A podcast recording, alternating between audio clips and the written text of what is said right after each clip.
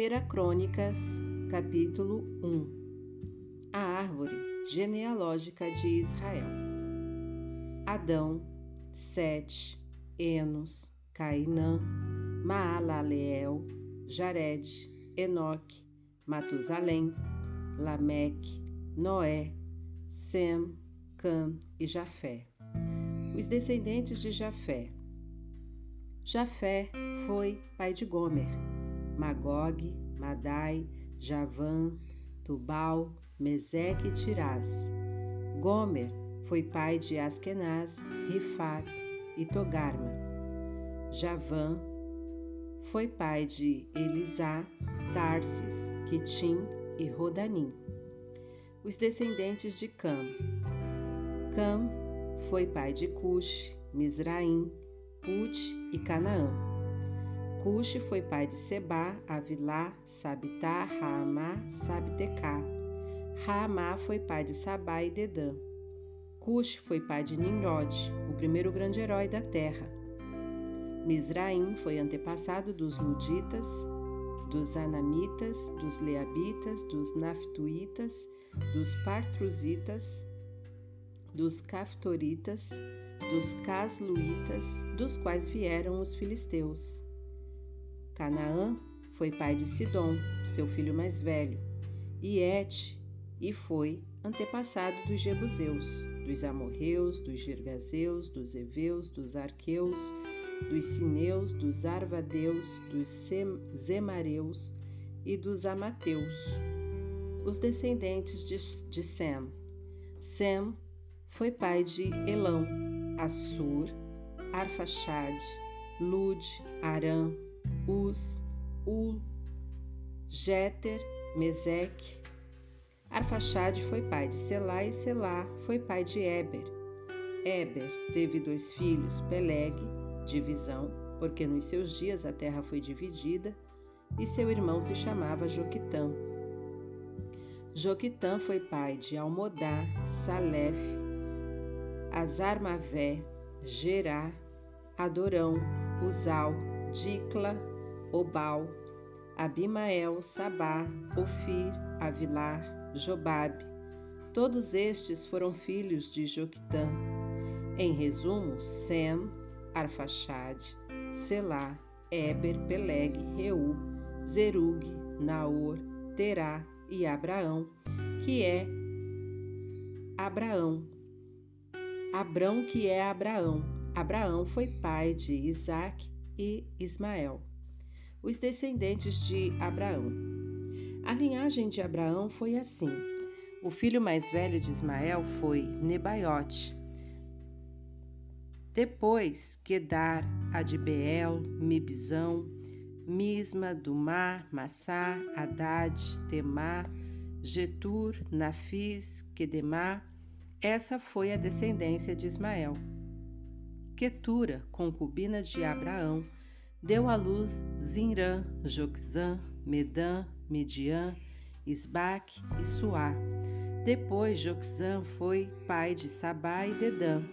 Mediã foi pai de Efá, Éfer, Enoque, Abida e Elda. Estes foram os descendentes de Quetura. Abraão foi pai de Isaque, e Isaque foi pai de Esaú e Israel, Jacó. Esaú foi pai de Elifaz, Reuel, Jeus, Jalão e Corá. Elifaz foi pai de Temã, Omar, Zefô, Gaetã, Kenaz, Timna, Amaleque. Reuel foi pai de Naate, Zerá, Samá e Mizá. Seir foi pai de Lotã, Sobal, Zibeão, Aná, Dizon, Ézer e Dizã. Lotã foi pai de Ori e Omã. Timna era irmã de Lotã. Sobal foi pai de Alvã, Manaate, Ebal, Zefô e Onã. Zibeão foi pai de Aiá e Aná. Aná foi pai de Dizon. Dizon foi pai de Endã, Esbã, Itrã e Querã. Ézer foi pai de Bilã. Zaavá e Acã. Dizã foi pai de Uz e Ará. Relação dos reis edomitas. Estes foram os reis que reinaram sobre Edom antes de Israel ter seu rei. Belá, filho de Beor, ele era da cidade de Dinabá. Belá morreu, Jobabe, filho de Zerá, de Bosra, o sucedeu. Jobabe morreu, Uzã, da terra dos Temanitas, foi o rei seguinte. Uzã morreu, Haddad, filho de Bedade, que tinha derrotado os midianitas em Moabe, foi o rei seguinte. Ele era da cidade de Avite. Haddad morreu. Samlá de Maresca foi o rei seguinte. Samlá morreu.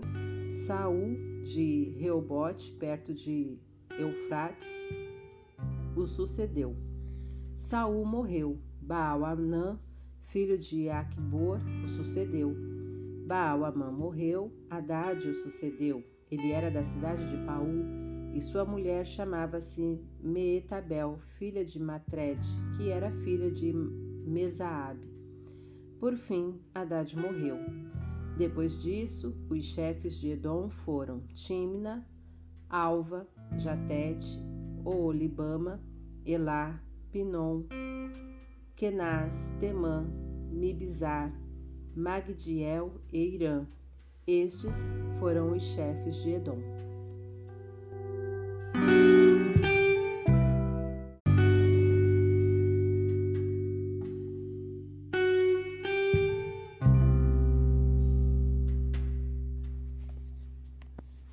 Capítulo 2 A descendência de Israel Israel, isto é, Jacó, teve estes filhos: Ruben, Simeão, Levi, Judá, Issacar, Zebulon, Dan, José, Benjamim, Naphtali, Gade e Aser.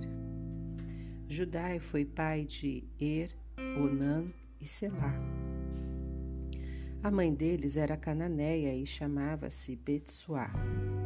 Er, o filho mais velho de Judá, foi tão perverso que o Eterno o matou Judá também foi pai de Pérez e Zerá, por meio de sua nora Tamar. Ao todo foram cinco filhos. Pérez foi pai de Esron e Amu.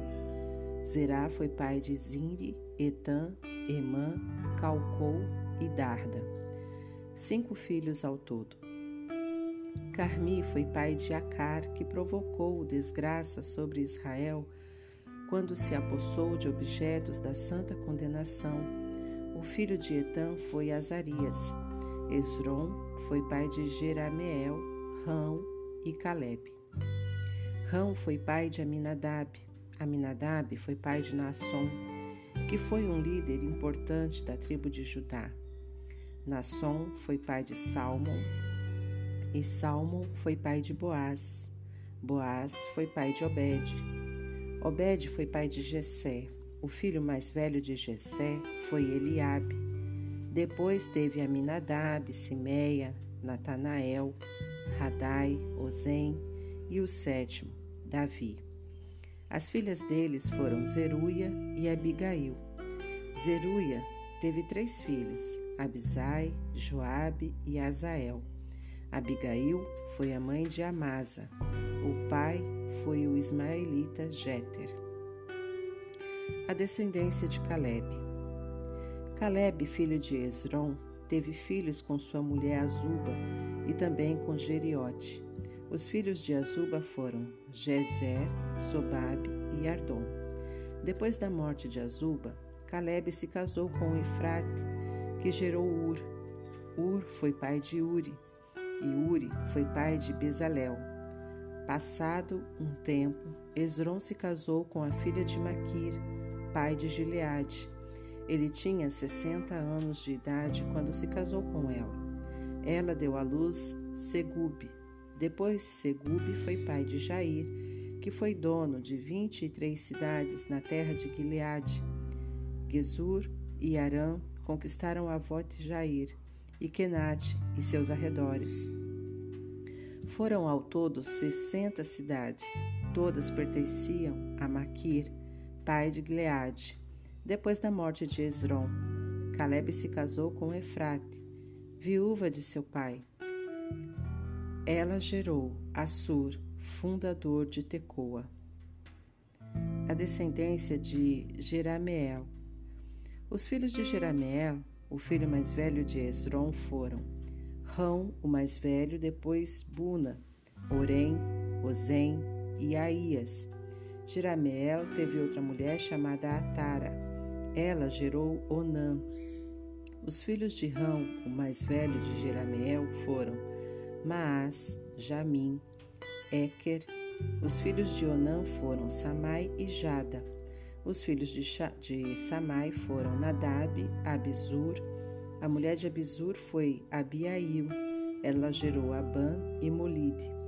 Nadab foi pai de Seled e Apaim. Seled morreu sem deixar filhos. Apaim foi pai de Ize. Ize foi pai de Cesã. Cesã foi pai de Alai. Jada, irmão de Samai, foi pai de Jéter e Jonatas. Jéter morreu sem ter filhos. Jonatas foi pai de Pelete e Zaza. Estes foram os descendentes de Jerameel. Cesã não teve filhos, apenas filhas. Mas Cesã tinha um escravo egípcio chamado Jará. Cesã deu por mulher a Jará uma de suas filhas e ela gerou Atai.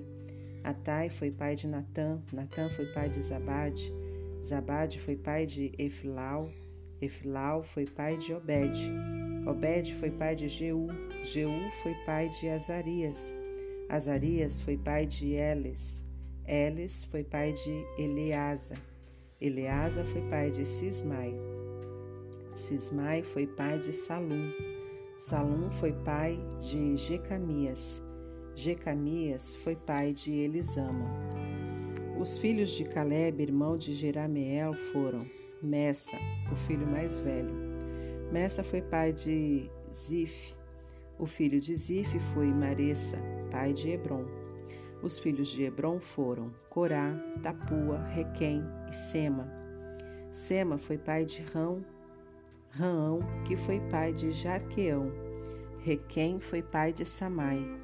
O filho de Samai foi Maom, que foi pai de Bet-Zur. A concubina de Caleb, Efá, gerou Arã, Mosa, Gazes. Arã foi pai de Gazes. Os filhos de Jadai foram Reguém, Jotão, Gezã, Pelete, Efá e Saaf. Outra concubina de Caleb, Maaca, gerou Seber e Tiraná. Ela também gerou Saaf, pai de Madmana, e Seva, pai de Macbena e de Gibeá. A filha de Caleb chamava-se Axa. Estes foram os descendentes de Caleb. Os filhos de Ur, o filho mais velho de Efrate, foram Sobal, fundador de Kiriat Jearim, Salma, fundador de Belém, e Aref, fundador de Bet-Gader. Os descendentes de Sobal foram, de Kiriat Jearim foram Aroé, metade da população de Manaate, os clãs de Kiriat Jearim, os Itritas, os Fateus, os Sumateus e os Misraeus. Os Oratitas e os Estauleus também foram dessa linhagem. Os descendentes de Salma foram o povo de Belém, os Netofatitas, Atarote Bet Joabe, metade dos Manatitas, os Oreus e os clãs dos escribas que viviam em Jabes, os Tiratitas, os Simeatitas e os Sucatitas. Estes formavam os Queneus, descendentes de Amate, antepassado da família de Recabe.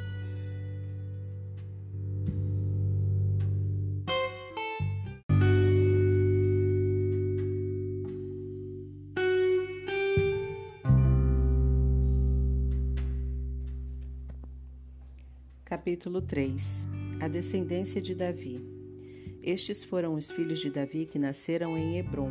O mais velho foi Amon, nascido de Ainoã, de Jezreel.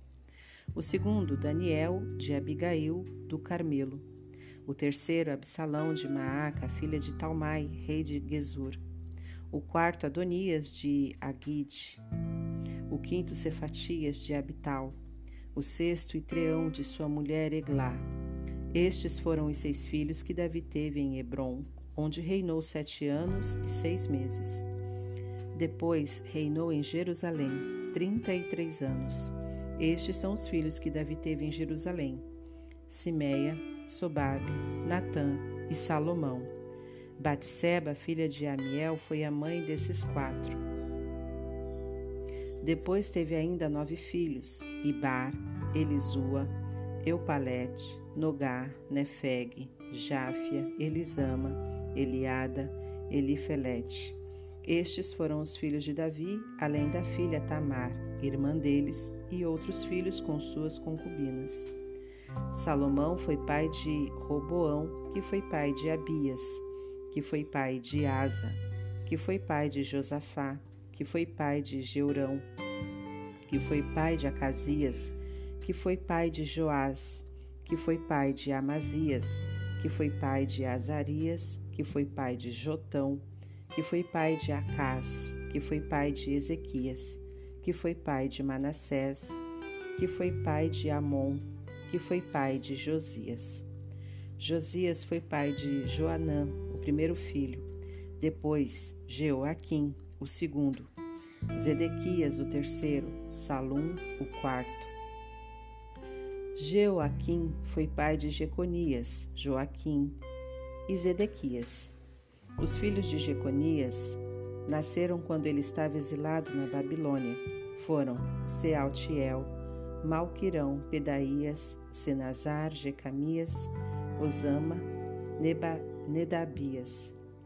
Pedaías foi pai de Zorobabel e Simei. Zorobabel foi pai de Mesulão e Ananias, e Selomite era irmã deles. Depois teve mais cinco filhos: Assubá, Oel, Berequias, Azadias e Jusabe, Ezede.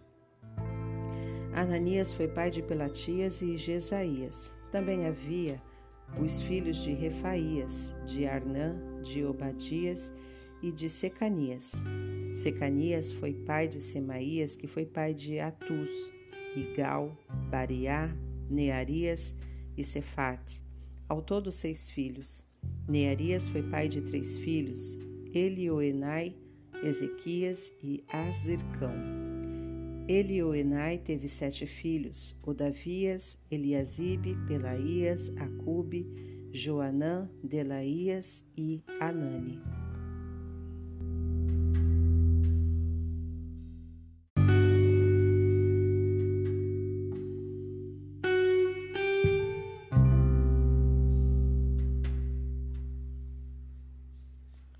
Capítulo 4 Outros descendentes de Judá Estes foram os descendentes de Judá: Pérez, Esron, Carme, Ur e Sobal. Reaías, filho de Sobal, foi pai de Jaate, e Jaate foi pai de Almai e Laade. Estes foram os clãs dos Oratitas. Os filhos de Etam foram Jezreel, Isma e Dibás. A irmã dele chamava-se Azelelpone.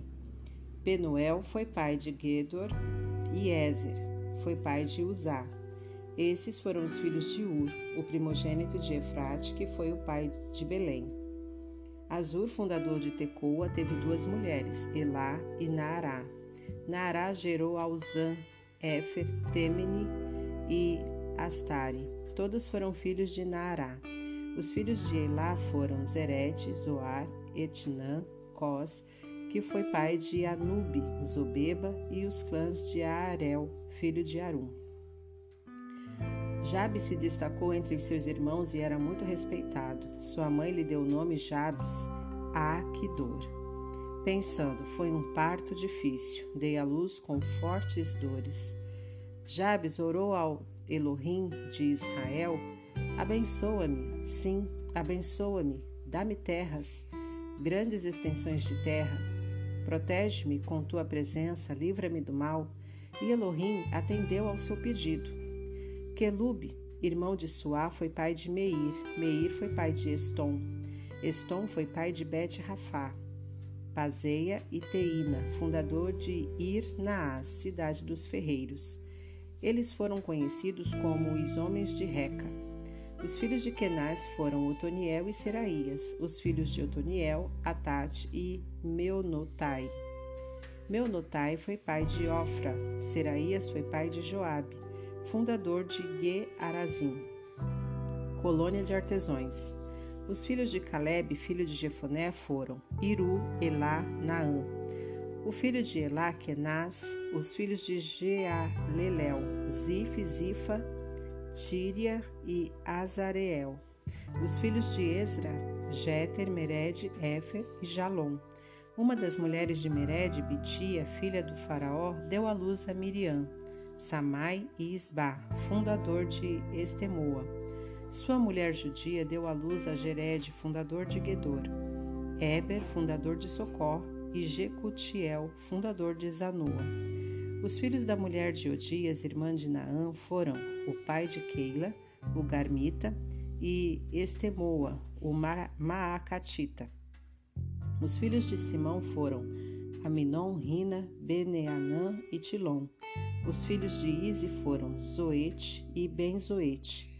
Os filhos de Selá, filho de Judá, foram Er, pai de Leca, Lada, pai de Maressa. Os clãs dos trabalhadores em linho de Bet-Asbeia de Joquim, dos homens de Cozeba, de Joás e de Sefará, Sa, é, Saraf, que governava em Moabe, e em Jabu, Jazub-Leém.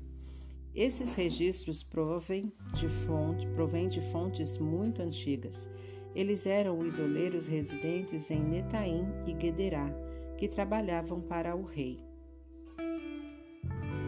Os filhos de Simeão foram Nemuel, Jamim, Jaribe, Zerá e Saul. Saul foi pai de Salum, e Salum foi pai de Mibizão, que foi pai de Misma. Os descendentes de Misma foram Amuel, que foi o pai de Zacur, que foi pai de Simei.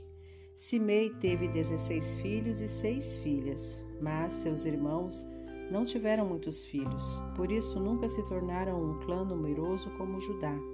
Eles viveram em Berseba, Moladá, Azar Sual, Bila, Azem, Tolade, Betuel, Ormar, Ziclag, Bet Macabote, Azar Zuzim, Bet Biri e Saarim, Saaraim. Viveram nessas cidades até Davi se tornar rei. Eram deles as cinco cidades de Etã, Aim, Rimon, Toquém e Azã, e todas as aldeias ao redor dessas cidades até Baalate. Eles mantinham bons registros da genealogia. Mesobabe, Janleque, Josa, filho de Abazias, Joel, Jeú, filho de Josibias, filho de Seraías, filho de Aziel, Elioenai, Jaacobá, Jezoaías, Asaías, Adiel, Gesimiel, Benaia e Ziza, filho de Zife, filho de Alon, filho de Gedaías, filho de Sinri e filho de Semaías. Todos estes foram líderes dos seus clãs.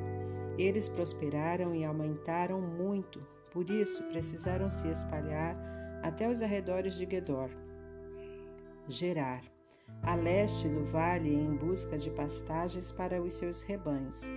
Ali encontraram boas e abundantes pastagens, numa região ampla, tranquila e pacífica. Nesse lugar viviam antigamente os Camitas, mas na época de Ezequias, rei de Judá, os homens desses clãs vieram e atacaram os Camitas, destruindo suas tendas e casas. Como se pode ver hoje, eles foram exterminados. Depois entraram e ocuparam a região por causa, por causa das pastagens. Quinhentos destes simeonitas invadiram as montanhas de Seir liderados por Pelatias, Nearias, Refaías e Uziel, filhos de Ize. Eles mataram todos os amalequitas que tinham escapado. Até hoje vivem lá.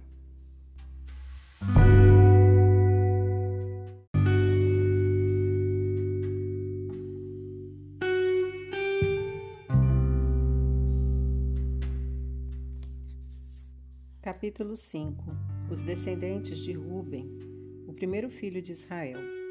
Apesar de Ruben ter sido o filho mais velho de Israel, perdeu o direito de filho mais velho depois de se deitar com a concubina de seu pai, desonrando assim seu pai. Seus direitos foram transferidos para os filhos de José, filho de Israel. E embora Judá fosse o mais poderoso dos irmãos e o rei Davi tenha saído desse clã, os direitos de filho mais velho foram transferidos para José, os descendentes de Ruben, o mais velho de Israel, foram Enoque, Palu, Esron e Carme. Os descendentes de Joel foram seu filho Semaías, pai de Gog, pai de Simei, pai de Mica, pai de Reaías, pai de Baal, pai de Beera, a quem Tiglat-Pileser, rei da Síria, levou cativo. Beera era líder dos Rubenitas.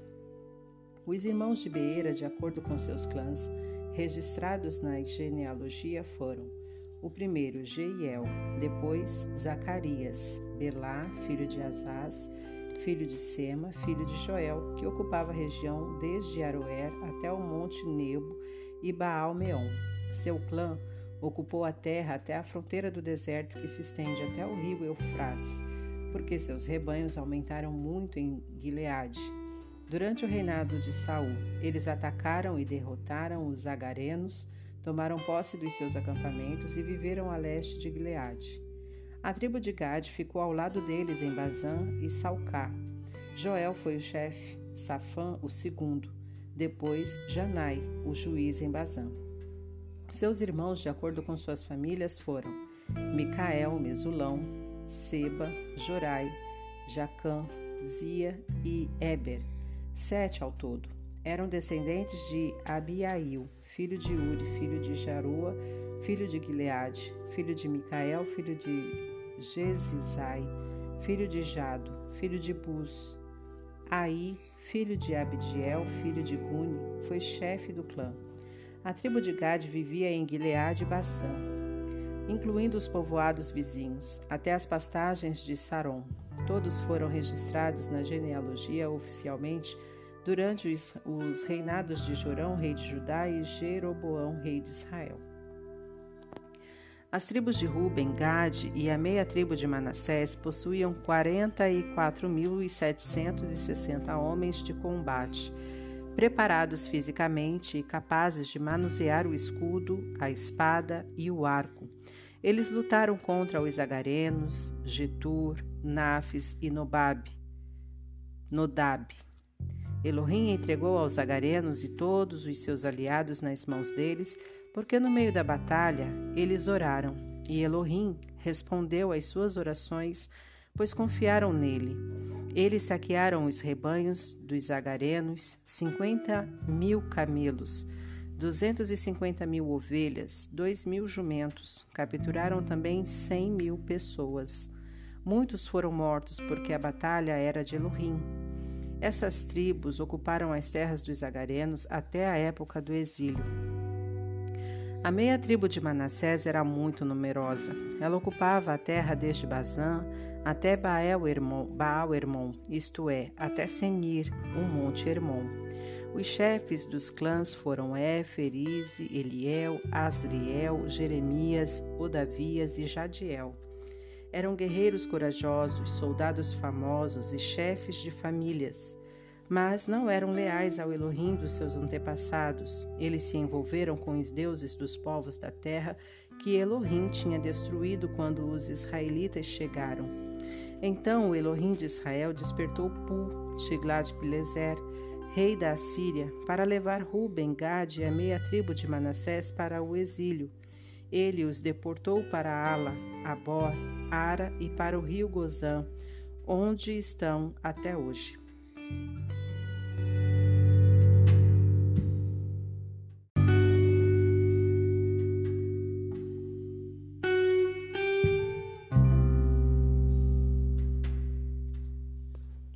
Capítulo 6 Os descendentes de Levi os filhos de Levi foram Gerson, Coate e Merari.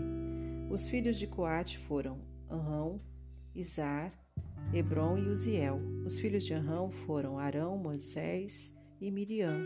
Os filhos de Arão foram Nadab, Abiú, Eleazar e Itamar.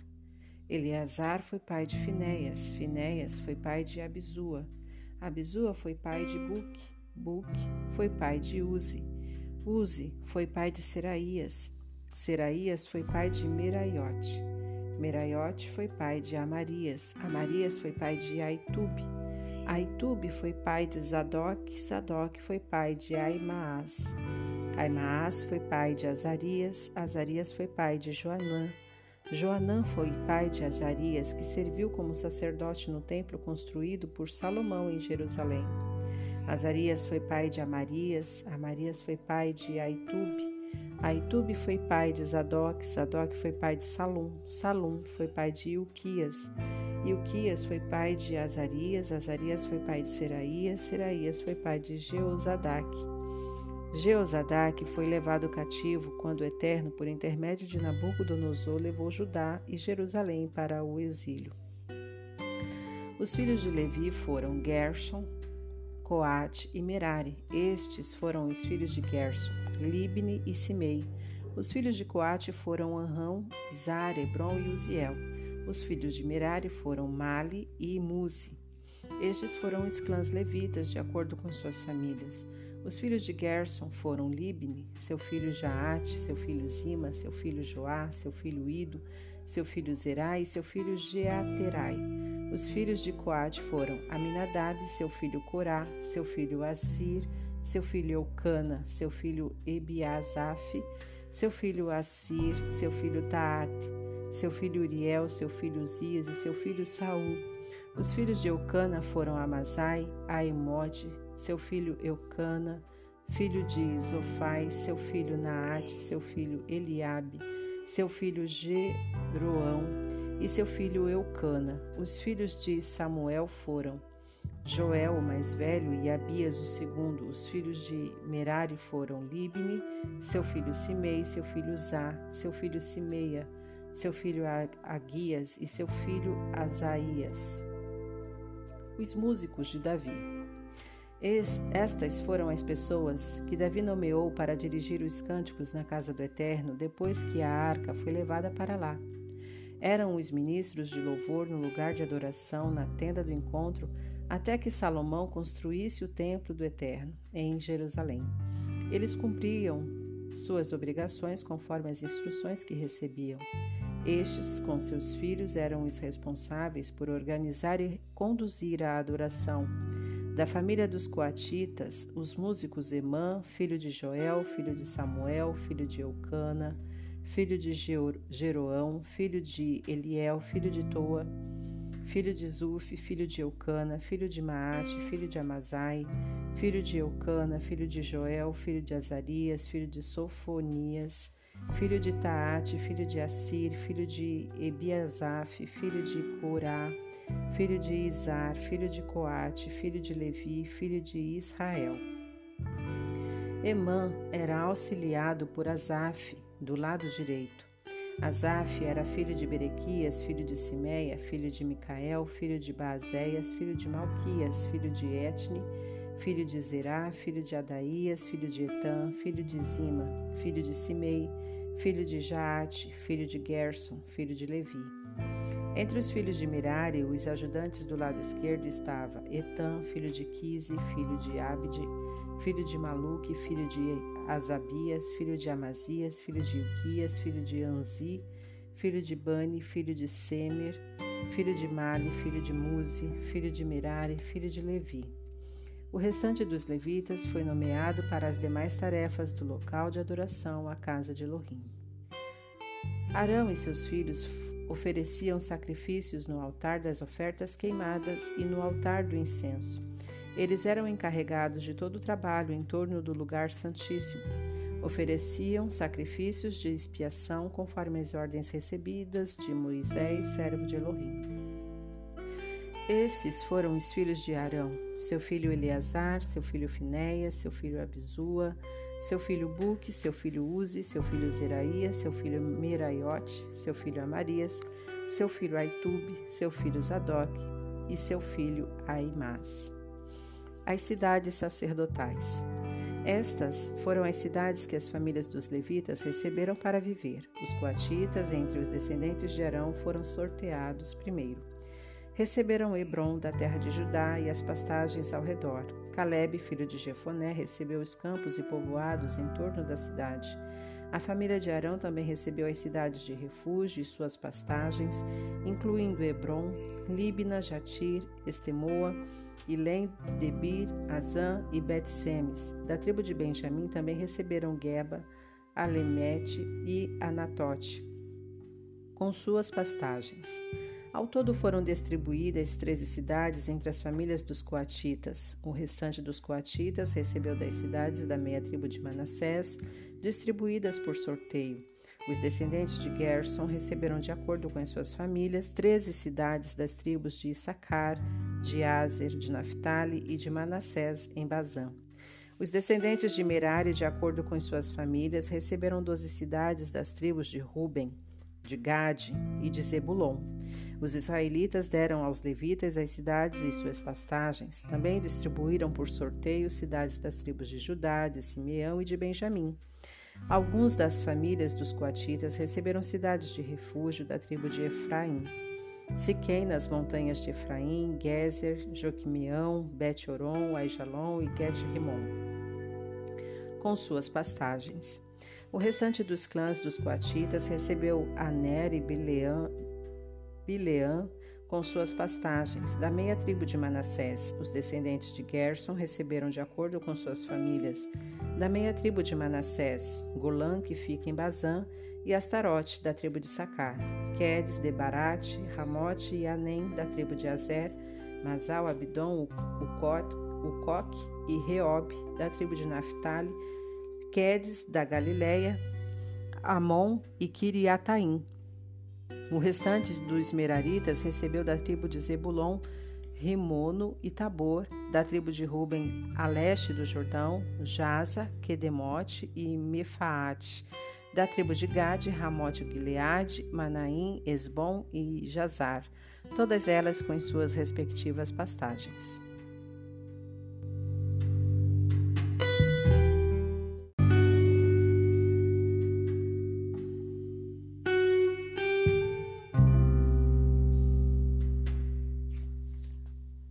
Capítulo 7 Os descendentes de Sacar Os filhos de Sacar foram Tolá, Puá, Jazube e Sinron. Os filhos de Tola foram Uzi, Refaías, Jeriel, Jamai, Ibzão e Samuel, chefes dos clãs, durante o reinado de Davi. Os descendentes de Tolá, registrados em suas genealogias, eram 22.600 guerreiros. O filho de Uzi foi Israías, os filhos de Israías foram Micael, Obadias, Joel e Isias. Os cinco eram chefes de clã. Foram registrados em suas genealogias 36 mil guerreiros porque tiveram mais mulheres e filhos que seus irmãos. Os clãs de Sacar somavam 87 mil guerreiros registrados em suas genealogias. Os descendentes de Benjamim. Benjamim teve três filhos: Belar, Beque, Gediael. Belá teve cinco filhos, Esbom, Uzi, Uziel, Jeremote, Jeremote e Iri, todos chefes de clã e guerreiros. Foram 22.034 nomes registrados na genealogia. Os filhos de Becker foram Zemira, Joás, Eliezer, Elioenai, Onri, Jeremote, Abias, Anatote e Alemete. Desses chefes de clã, 20.200 guerreiros foram registrados na genealogia. O filho de Gediael foi Bilã, e os filhos de Bilã foram Jeus, Benjamim, Eude, Kenaaná, Zerã, Tarsis e Aisaar. Todos eram chefes de clã, ao todo 16.200 guerreiros. Supim e Upim eram filhos de Ir, Uzim era filho de Aer. Os descendentes de Naphtali. Os filhos de Naphtali foram Jaziel, Guni, Jezer, Silém, foram registrados sobre a descendência da materna, sobre a descendência materna de Bila, concubina de seu avô. Os descendentes de Manassés. Os filhos de Manassés, nascidos da concubina arameia, foram Asriel e Maquir, pai de Gileade. Maquir tomou por mulher Maaca, irmã de Upim e de Supim. Zelofeade, o outro filho, só teve filhas. Maaca, mulher de Maquir, deu à luz um filho, a quem deu o nome de Pérez. Seu irmão chamava-se chamava-se Pseres, cujos filhos chamavam-se Ulão Requem. O filho de Ulão era Bedã. Estes foram os descendentes de Gileade, filho de Maquir, filho de Manassés. Sua irmã, Amolequete, deu à luz Isode, Abiezer e Maalá. Os filhos de Semida foram Aian, Sequem, Liqui e Anião. Os descendentes de Efraim. Os filhos de Efraim foram Sutela, seu filho Bered, seu filho Taate, seu filho Elade, seu filho Taate, seu filho Zebade, seu filho Sutela, Ezer e Elade, filhos de Efraim, foram mortos pelos moradores de Gate quando tentavam roubar gado deles. Efraim chorou por muito tempo a morte deles e a família se reuniu para consolá-lo. Então ele se deitou outra vez com sua mulher e ela deu à luz um filho e ele o chamou Beraías, Azarão, por causa da desgraça que sobreveio à sua família. Sua filha chamava-se Zerá. Foi ela quem fundou Bet-Oron Baixa, Bet-Oron Alta e Uzen Será. Efraim também teve Refa, Refa, pai de Rezefe. Tela foi seu filho, que foi pai de Taã, que foi pai de Lada, que foi pai de Amiúde, que foi pai de Elisama, que foi pai de Num, que foi pai de Josué. Eles ocuparam Betel e os arredores desde Naarã a leste de Gezer, e seus povoados a oeste com Siquém, e seus povoados estendendo-se até Aiá, e seus povoados. Ao lado de Manassés estavam Bet-Seã, Taanac, Meguido, Dor e seus respectivos povoados. Os descendentes de José, filho de Israel, viviam nesses lugares. Os descendentes de Aser. Os filhos de Aser foram Imna, Isva, Isvi, Beraías, Berias. A irmã dele chamava-se Zera. Os filhos de Berias foram Eber e Malquiel, pai de Bizarvite. Eber foi pai de Jaflete, Somer, Otão e Suá, irmão irmã deles. Jaflete foi pai de Pazac, Bimal, Asvate. Seu irmão Somer foi pai de Aí, Roga, Jeubá e Arã. Seu irmão Elém foi pai de Zofa, Imna, Celes e Amal. Zofa foi pai de Suá, Arnefer, Sual, Beri, Inra, Bezer, Ode, Samar, Silsa, Itran, Beera. Jéter foi pai de Jefoné, Pispa e Ara. Ula foi pai de Ara, Aniel e Rízia. Essa foi a descendência de Azer. Todos responsáveis, de bom caráter e corajosos lutadores, foram excelentes líderes. Foram registrados 26 mil homens de combate na genealogia da família.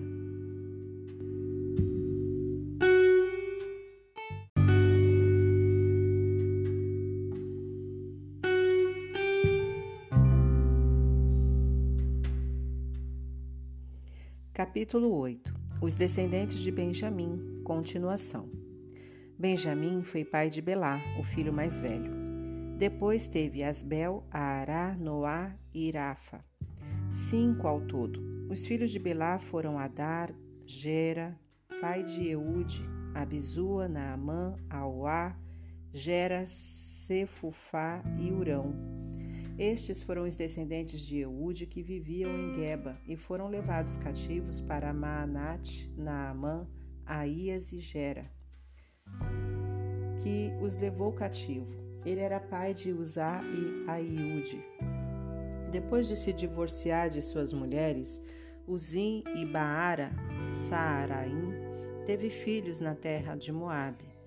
De sua nova mulher, Odes, ele teve Jobabe, Zíbia, Messa, Malcã, Jeus, Saquias, Mirma. todos os chefes de família. De sua primeira mulher, Uzim, ele teve Abitube, Eupaal. Os filhos de Eupaal foram Eber, Mizan, Semed, que fundou Ono e Lod e todos os seus povoados. Berias e Sema foram chefes das famílias que viviam em Aijalon. Eles expulsaram os cidadãos, os cidadãos de Gate. Os irmãos deles foram Aiô, Sazac e Jeremote. Os filhos de Berias foram Zebadias, Arade, Éder, Mical, Ispa e Joá. Os filhos de Eupaal foram Zebadias, Mesulão, Isque, Eber, Ismerai, Islias e Jobabe. Os filhos de Simei foram Jaquim, Zicre, Zabde, Elienai, Ziletai, Eliel, Adaías, Biberaías e Sinrate. Os filhos de Sazaque foram Ispan, Eber, Eliel, Abdon, Zicre, Anã, Ananias, Elão, Antotias, Ifideias e Penuel. Os filhos de Geurão foram Sanserai, Searias, Atalias, Jaresias, Elias e Zicre. Estes são os chefes de famílias registrados na genealogia. Eles viviam em Jerusalém. Jeiel, pai de Gibeon, viveu em Gibeon. O nome de sua mulher era Maaca, seu filho mais velho foi Abdon. Depois teve Zur, Quis, Baal, Nabab, Nadab, Gedor, Aiô, Seker, Miclote. Miclote foi pai de Simeia. Eles moravam perto dos parentes em Jerusalém. Ner foi pai de Quis, Quis foi pai de Saul, Saul foi pai de Jonatas, Malquizua, Abinadab e Esbaal. Jonatas foi pai de Meribe Baal, Baal foi pai de Mica. Os filhos de Mica foram Pitom, Meleque, Tareia e Acás. Acás foi pai de Geuada, Geuada foi pai de Alamete, Asmavete e Zinri. Zini foi pai de Mosa, Mosa foi pai de Bineá. Ele foi o pai de Rafa, que foi pai de Eleazar, que foi pai de Azel. Azel teve seis filhos. Seus nomes eram Asricão, Bucru, Ismael, Seraías, Obadias e Anã. Os filhos de Ezeque, seu irmão, foram Ulão, o mais velho, depois Jeus e Elifelete. Os filhos de Ulão foram guerreiros famosos, habilidosos como flecheiros. Eles tiveram muitos filhos e filhas, pelo menos 150. Todos estes foram descendentes de Benjamim.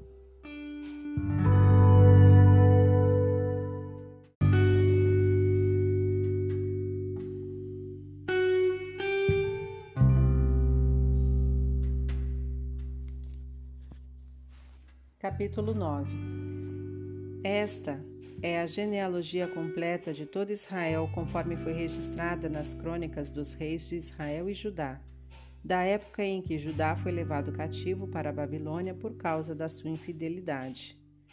A comunidade dos que retornaram do exílio. Os primeiros israelitas a retornar do exílio para suas casas e cidades foram os sacerdotes, os levitas e os oficiais do templo. Dentre os descendentes de Judá, Benjamim, Efraim, Manassés, que retornaram para Jerusalém, estavam Utai, filho de Amiúde, filho de Oni, filho de Iri, filho de Bani, da descendência de Pérez, filho de Judá. Dos descendentes de Selá estavam Asaías, o mais velho, e seus descendentes da família de Zera estava Jeuel. Havia um total de 690 descendentes de Judá. Dos descendentes de Benjamim estavam Salu, filho de Mesulão, filho de Odavias, filho de Asenua, de Ibnéias e filho de Georão. Elá, filho de Uzi, filho de Micre, Mesulão, filho de Cefatias, filho de Reuel, filho de Ibnias, foram 956 dos benjamintas, todos esses eram chefes de famílias.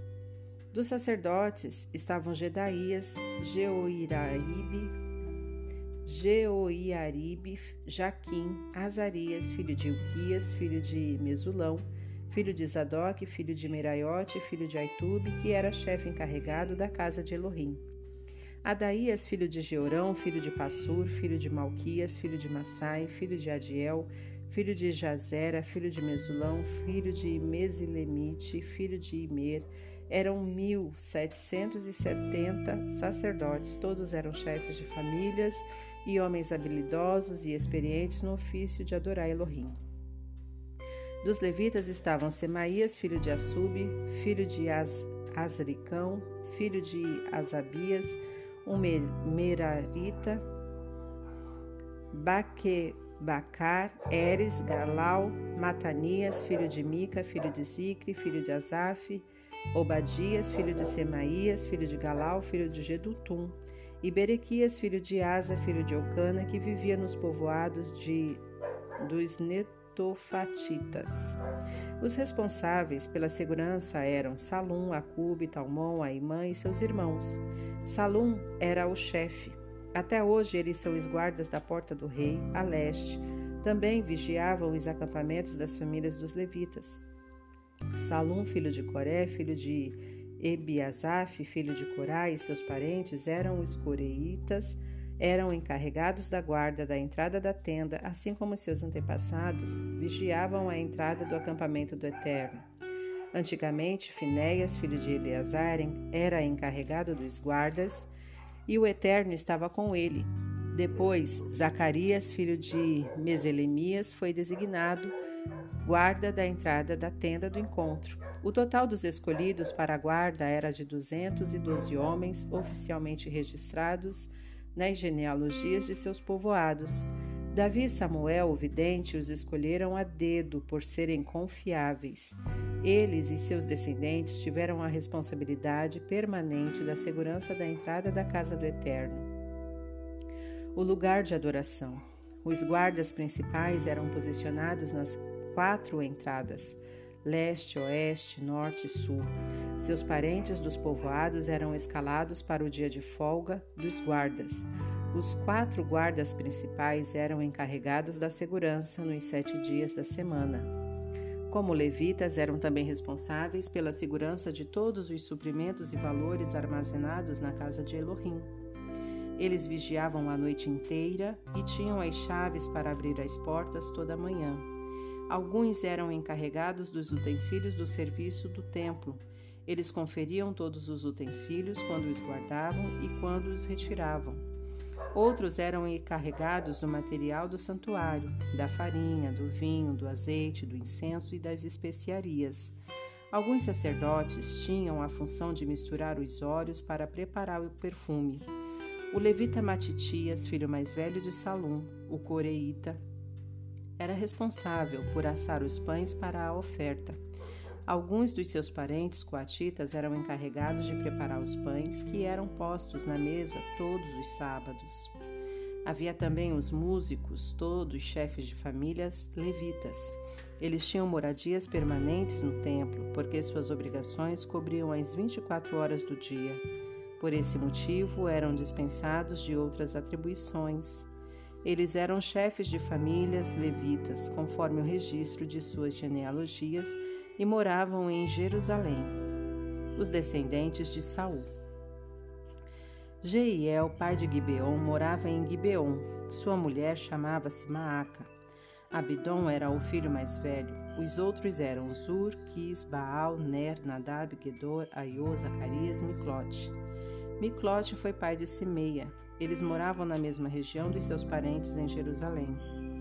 Ner teve Quis, Quis foi pai de Saul, Saul foi pai de Jonatas, Malquizua, Abinadab e Esbaal. Merib Baal era filho de Jonatas e pai de Mica. Os filhos de Mica foram Pitom, Meleque, Tareia, Acás foi pai de Jadá. Jadá foi pai de Alemete, Asmavete, Asmavete e Zinri. Zine foi pai de Moza, Moza foi pai de Bineá, que foi pai de Refaías, que foi pai de Eleasa, que foi pai de Azel. Azel teve seis filhos, Asricão, Bocru, Ismael, Seraías, Searias, Obadias e Anã. Todos estes foram filhos de Azel.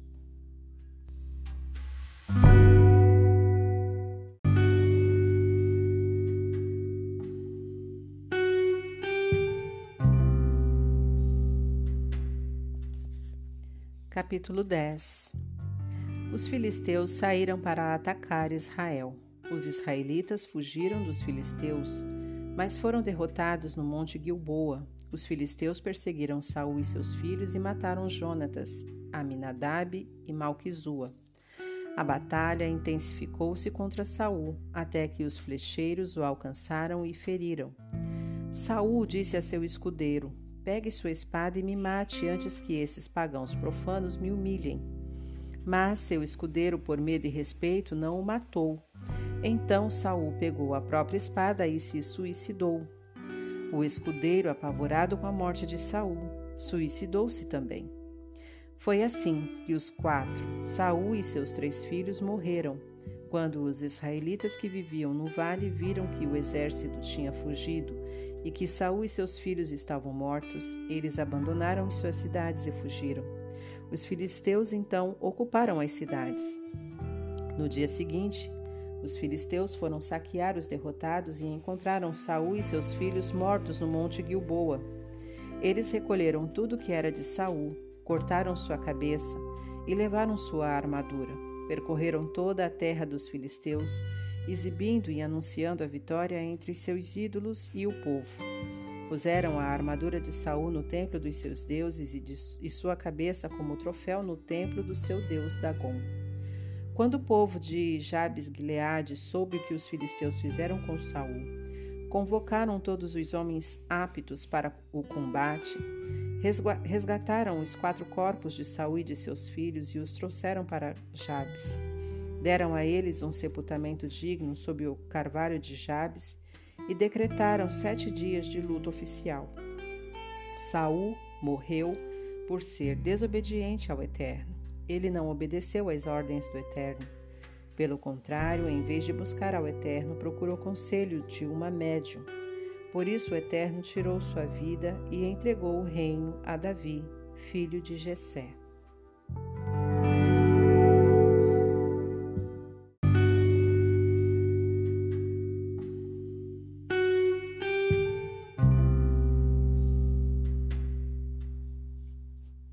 Capítulo 11 Todo Israel se reuniu diante de Davi em Hebron e disse: Somos do seu sangue e da sua carne.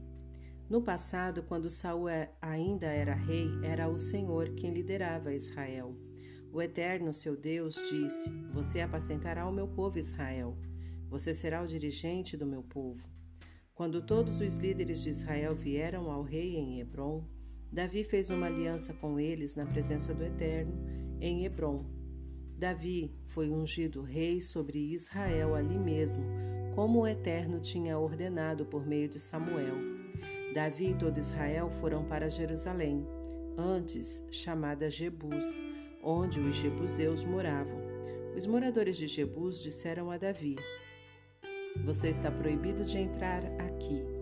Mas Davi entrou e conquistou a fortaleza de Sião, a cidade de Davi. Ele tinha feito uma promessa: o primeiro a matar um jebuseu será comandante do exército.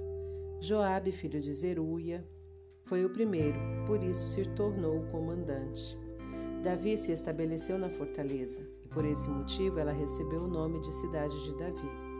Ele fortificou a cidade por todos os lados, tanto as defesas de Milo quanto os muros externos. Joabe restaurou o restante da cidade. O domínio de Davi se fortalecia e se consolidava porque o Senhor dos exércitos de anjos o apoiava. Estes foram os poderosos guerreiros de Davi, os que se aliaram a ele na tomada do reino, contando ainda com o apoio de todo Israel para torná-lo rei, como o Eterno tinha prometido. Esta é a lista dos principais guerreiros de Davi.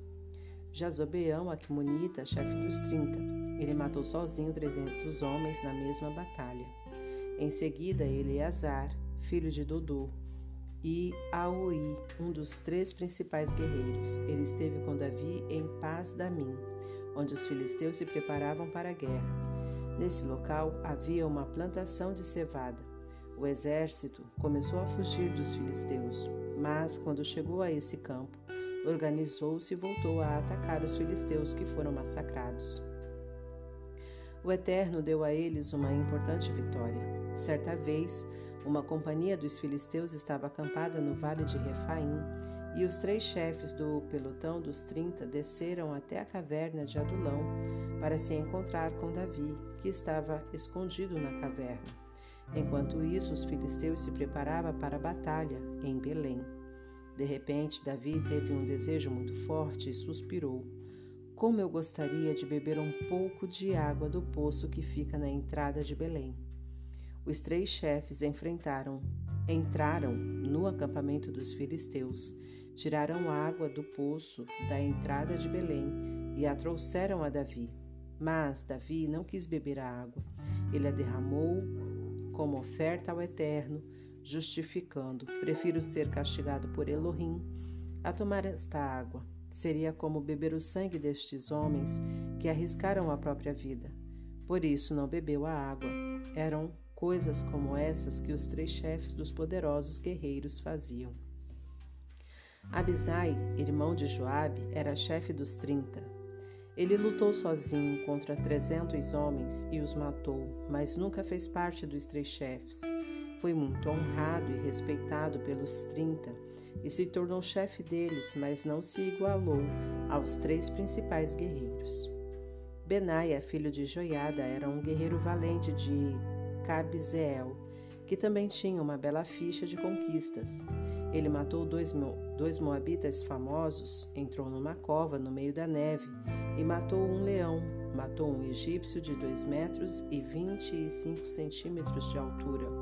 O egípcio tinha uma lança parecida com uma lançadeira de tecelão, enquanto Benaia tinha apenas um cajado.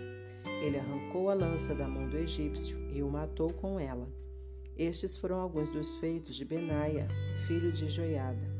Ele nunca foi incluído entre os três chefes, era muito respeitado entre os trinta, mas não se, igual, se igualou aos três principais guerreiros.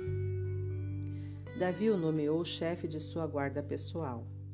Os demais guerreiros corajosos do exército eram Azael, irmão de Joabe, Elanã, filho de Dodô, de Belém, Samote de Aror, Eles de Pelon, Ira, filho de Ix, de Tecoa, Abiezer de Anatote, Sibecai de Uzate, Ilai de Aoi, Maarai de Netofate, Itai, filho de Ribai, de Gibeá de Benjamim, Benaia de Piratom, Urai dos ribeiros de Gaás, Abiel de Arbate, Asmavete de Baurim, Eliaba de Saalbon, os filhos de Assem, de Gizon, Jonatas, filho de Sage, de Arar, Aião, filho de Sacar, de Arar, Elifal, filho de Ur, Éfer de Mequerate,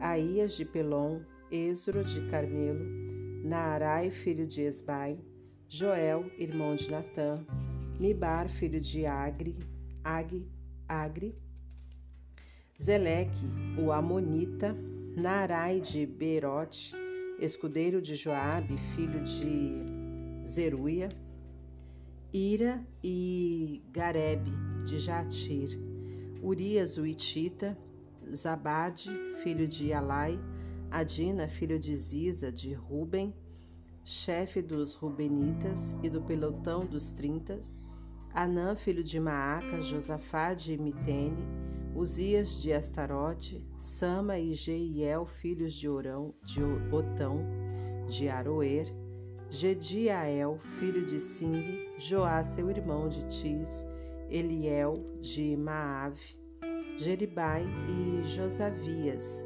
filhos de Eunaão, Itma, um moabita, Eliel, Obed e Jaziel, de Mesoba.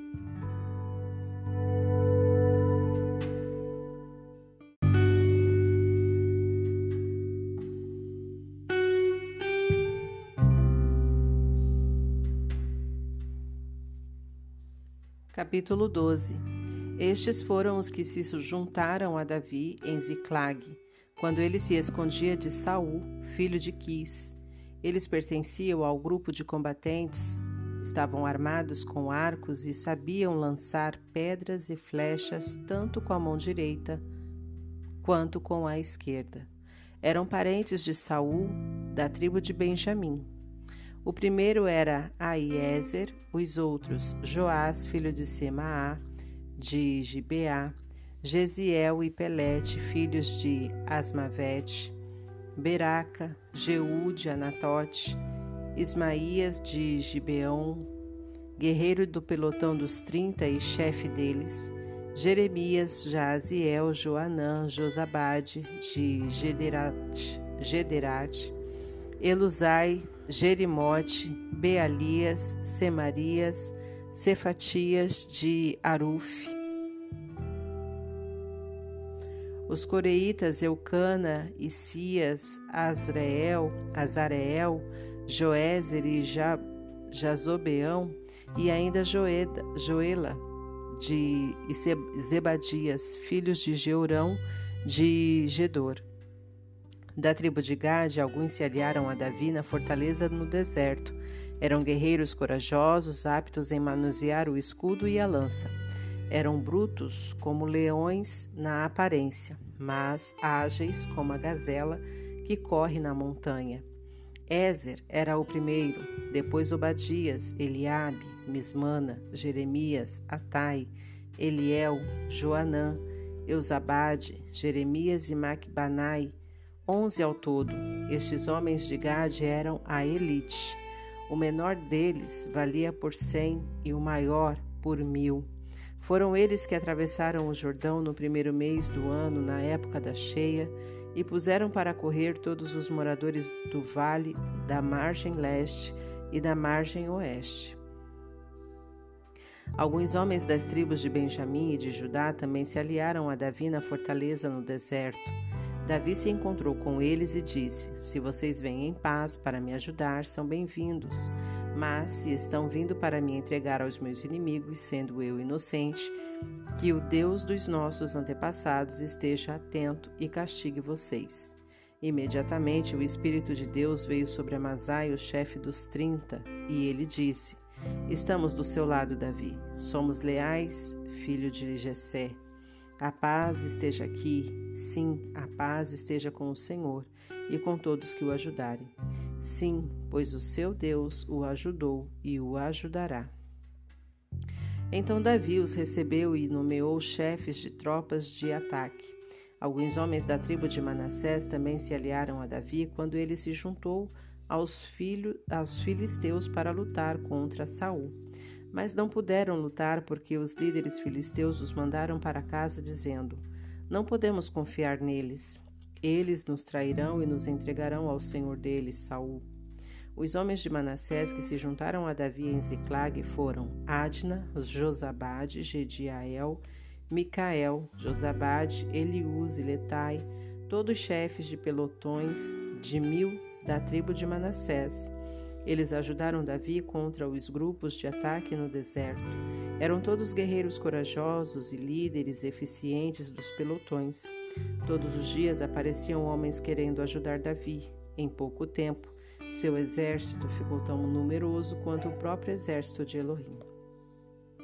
Esta é a relação dos guerreiros corajosos que vieram do norte para se aliar a Davi em Hebron e conquistar o reino de Saul, como o Eterno tinha prometido de Judá, armados para a guerra, com escudo e lança, seis mil e oitocentos de Simeão, sete mil e cem guerreiros valentes. De Levi, quatro mil e seiscentos, incluindo Joiada, líder da família de Arão, e três mil e setecentos homens de Zadok, guerreiro jovem e valente, com vinte e dois líderes de sua família. De Benjamim, a família de Saul, três mil pois a maioria deles se mantinha fiel à família de Saul. De Efraim, 20.800 guerreiros ousados e famosos em suas cidades. Da meia tribo de Manassés, 18 mil, escolhidos para proclamar Davi rei. De Issacar, 200 estrategistas. De Israel, chefes de família de Zebulon. 50 mil guerreiros experientes e bem equipados e leais. De Naphtali, mil chefes que comandavam 37 mil soldados bem armados. De Dan, 28.600 homens prontos para o combate. De Azer, 40 mil soldados experientes prontos para o combate. Do leste do Jordão, de Ruben, de Gade e da meia tribo de Manassés, cento e vinte mil homens equipados. Todos esses soldados se aliaram a Davi em Hebron, dispostos a lutar, quando necessário. Estavam unidos e determinados a proclamar Davi rei sobre todo Israel. Todos em Israel tinham o mesmo pensamento: proclamar Davi rei. Eles estiveram com Davi durante três dias, celebrando, comendo e bebendo o que as próprias famílias providenciaram. Pessoas vieram do norte, desde Issacar, Zebulon e Naphtali, trazendo jumentos, camelos, mulas e bois carregados de comida para a festa, farinha, bolos de figo, bolos de passas, vinho, azeite, gado e ovelha. Havia grande alegria em Israel.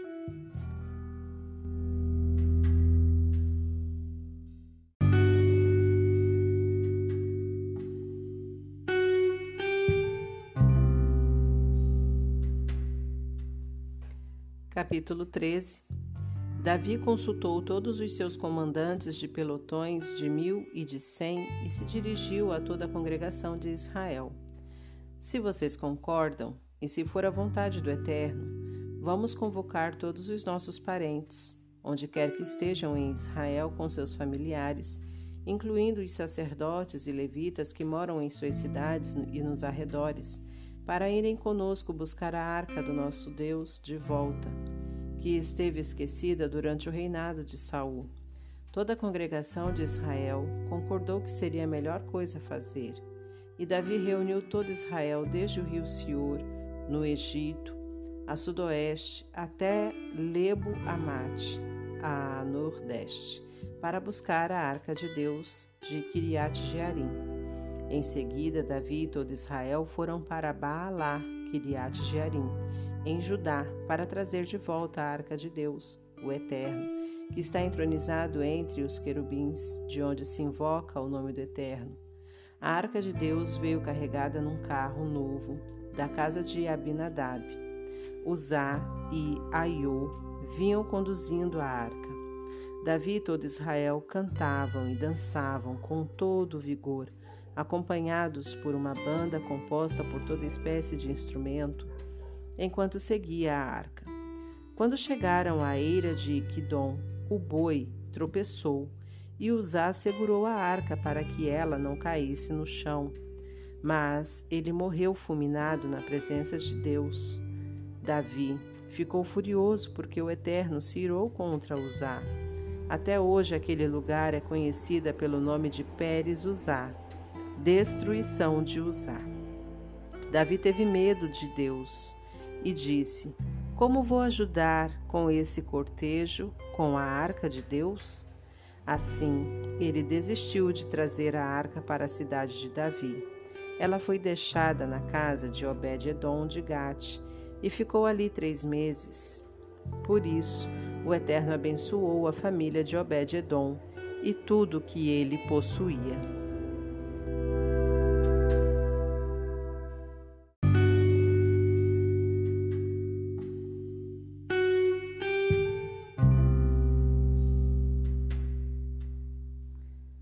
Capítulo 14 Irão, rei de Tiro, enviou mensageiros a Davi, levando madeira de cedro, pedreiros e carpinteiros, com a missão de construir um palácio para ele. Com isso, Davi reconheceu que o Eterno havia confirmado o seu reinado sobre Israel e fazia crescer a reputação do seu reino por amor do seu povo Israel. Davi teve outras mulheres e filhos em Jerusalém.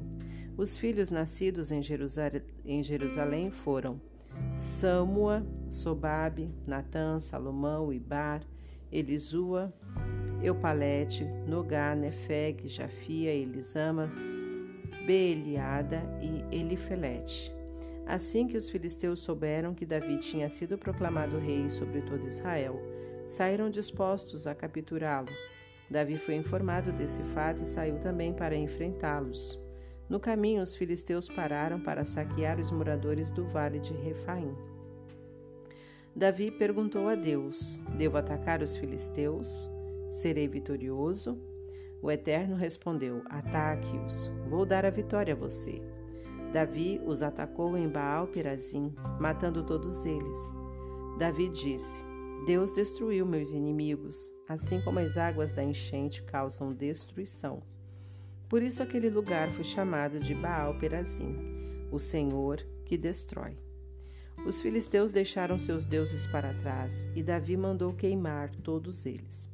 Passado um tempo, os filisteus voltaram a saquear os moradores do vale. Outra vez, Davi orou a Deus e Deus respondeu: Não os ataque de frente. Dê a volta por trás e ataque-os a partir do bosque das Amoreiras. Quando você ouvir um estrondo de uma tropa em marcha vindo do topo das Amoreiras, avance porque Deus saiu na sua frente para derrotar os filisteus.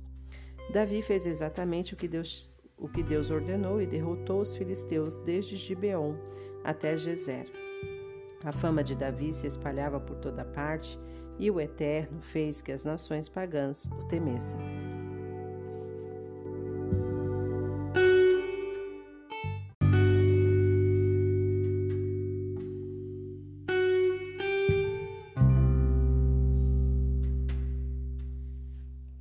Capítulo 15 Depois de construir seu palácio na cidade de Davi, ele preparou um lugar para pôr a arca e armou uma tenda. Em seguida, deu esta ordem: Somente os levitas carregarão a arca de Deus, pois o Eterno os designou para carregar a arca de Deus e estar à disposição para este serviço em tempo integral. Davi convocou toda a população de Israel em Jerusalém para trazer a arca do Eterno ao lugar especialmente preparado para ela. Davi também convocou os descendentes de Arão e os levitas. Dos descendentes de Coate, Uriel liderava 120 parentes. Dos descendentes de Merari, Asaías liderava 220 parentes. Dos descendentes de Gerson, Joel liderava 130 parentes. Dos descendentes de Elisaf, Elisafã, Semaías liderava 200 parentes.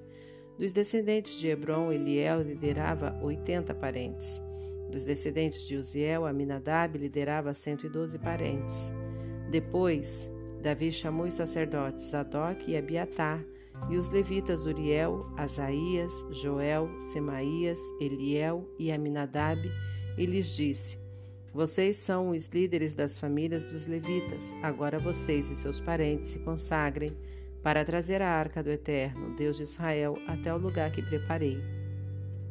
Na primeira vez que tentamos fazer isso, não foram vocês, os levitas, que a conduziram, e por isso a ira do Eterno, nosso Deus, irrompeu contra nós, pois não o consultamos sobre o como trazer a arca. Assim, os sacerdotes e os levitas se consagraram para trazer a arca do Eterno, Deus de Israel. Os levitas carregaram a arca de Deus exatamente como Moisés ensinara, conforme a ordem do Eterno, pondo os varais sobre os ombros, tomando todo cuidado para não encostar nela. Davi determinou que os líderes levitas designassem seus parentes para entoar cânticos e acompanhados de uma banda composta de todo tipo de instrumento, como liras, harpas e símbolos, com cânticos alegres. Os levitas escolheram Emã, filho de Joel, e seu parente Asaf, filho de Berequias, Etan, filho de Cuxaías, dos descendentes de Merari. Atrás deles, no segundo escalão, iam seus parentes Zacarias, Jaziel, Semiramote, Jeiel, Uni, Eliabe, Benaia, Mazéias, Matitias, Elifeleu, Miqunéias e os guardas, Obed-Edom e Jeiel. Os músicos da banda, Emã, Asaf e Etan, que tocavam símbolos de bronze, Zacarias, Aziel, Semiramote, Jeiel, Uni, Eliabe, Benaia, Mazéias, que tocavam a melodia com lira, Matitias, Elifeleu, Miqunéias, Obededon, Jeiel e Azarias, que tocavam harpa, conduzindo o canto. O levita Kenanias, músico muito habilidoso, era responsável pelos cânticos e dirigente dos músicos. Berequias e Eucana eram porteiros designados para a guarda da arca. Para aguardar a arca. Os sacerdotes Sebanias, Josafá, Natanael, Amazai, Zacarias, Benaia e Eliezer iam à frente da arca de Deus tocando trombetas. Obed-Edom e Jeias também eram porteiros e vigiavam a arca. Estava tudo pronto. Davi, os líderes de Israel e os comandantes dos batalhões de mil saíram para buscar a arca da aliança do Eterno que estava na casa de Obed-Edom. Todos estavam alegres, como Deus tinha dado forças aos levitas para carregar a arca da aliança do Eterno. Eles pararam para sacrificar sete bois e sete carneiros. Todos estavam vestidos de linho. Davi, os levitas que carregavam a arca, os músicos, os instrumentistas, os quenanias e quenanias, dirigente dos músicos. Davi vestia também um colete sacerdotal de linho. Todo Israel marchava, trazendo a arca da, da aliança do Eterno. Eles cantavam e gritavam de alegria ao som de símbolos, instrumentos de percussão e de cordas. Quando a arca da aliança do Eterno entrou na cidade de Davi, Mical, filha de Saul, olhava da janela. Vendo o rei Davi dançando em êxtase, ficou decepcionada com ele.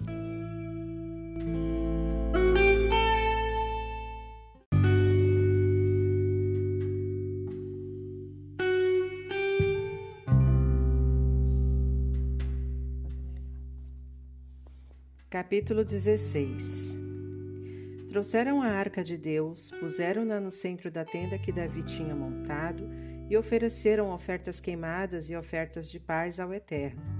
Depois de oferecer os sacrifícios, Davi abençoou o povo em nome do Eterno e distribuiu para cada pessoa um pão, um pedaço de carne e um bolo de passas.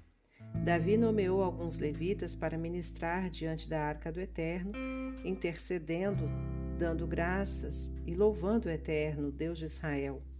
Asaf era o chefe, Zacarias o vice, depois vinham Jeiel, Semiramote, Jeiel, Matitias, Eliabe, Benaia, Obed-Edom e Jeiel. Eles tocavam instrumentos, e Asaf era responsável pela percussão. Os sacerdotes Benaia e Jaziel tocavam trombetas diante da arca da aliança de Deus, na hora determinada todos os dias. Foi naquele dia que Davi inaugurou o culto regular de louvor a Deus, conduzido por Asaf e seus companheiros. Deem graças ao Eterno, invoquem seu nome, anunciem entre todas as terras o que ele tem feito. Cantem para ele, cantem louvores, divulguem as suas maravilhas, gloriem-se em seu santo nome. Alegrem-se os que buscam o Eterno, procurem a ajuda do Eterno e de seu poder. Busquem a sua presença continuamente. Lembrem-se de todas as maravilhas que fez, os milagres e as ordenanças que saíram da sua boca. Ó descendentes de Israel, servo dele, filhos de Jacó, seu escolhido, ele é o eterno nosso Deus. Onde vocês estiverem, encontrarão os seus ensinamentos. Ele honra a sua palavra por milhares de gerações e guarda a aliança que fez com Abraão, o juramento a Isaac, confirmado por decreto a Jacó. Em aliança eterna a Israel. Darei a você a terra de Canaã por herança, ainda que vocês sejam poucos, um pequeno grupo de estrangeiros. Eles percorreram várias terras, montaram acampamento num país e noutro, mas ele não deixou ninguém expulsá-los. Sempre esteve ao lado deles contra os reis que os afrontavam, dizendo: não ousem maltratar os meus ungidos, não toquem nos meus profetas. Cantem ao Eterno todas as terras, anuncie a sua salvação todos os dias, proclamem sua glória entre as nações pagãs, as suas maravilhas a todas as raças e religiões. Por quê? Porque o Eterno é grande e digno do nosso louvor, nenhum Deus é comparável a ele. Os deuses dos povos não são nada, mas o Eterno criou o universo. Esplendor e majestade estão diante dele, força e alegria enchem o seu santuário. Louvem o Eterno todos os povos, deem glória ao Eterno, honrem o seu poder, deem ao Eterno a glória que ele merece. Tragam ofertas e entrem na sua presença. Curvem-se diante do Eterno conforme o esplendor de sua majestade. Levem Deus a sério todos os povos. Ele estabeleceu um mundo que não será abalado. Alegre-se o céu e a terra cante de alegria. Anunciem entre as nações: o Eterno reina. Ruja o mar e todas as criaturas que nele estão. Os campos e todos os animais se alegrem. Então as árvores da floresta acrescentarão o seu aplauso. A todos que estão alegres e diante do Eterno, pois ele vem julgar a terra. Deem graças ao Eterno, porque ele é bom. O seu amor dura para sempre. Digam: Salva-nos, Deus da nossa salvação. Reúne-nos e livra das nações pagãs, para que rendamos graças ao seu santo nome e tenhamos prazer no teu louvor. Bendito seja o eterno Deus de Israel, de eternidade a eternidade. Então todos responderam: Amém. Louvem o eterno. Davi deixou Asaf e seus companheiros encarregados da arca da aliança do eterno e de ministrar os sacrifícios continuamente, conforme as, as determinações de cada dia. Também nomeou Obed-Edom e seus sessenta e oito parentes para ajudá-lo. Obed-Edom, filho de Gedutum, e Oza ficaram responsáveis pela segurança.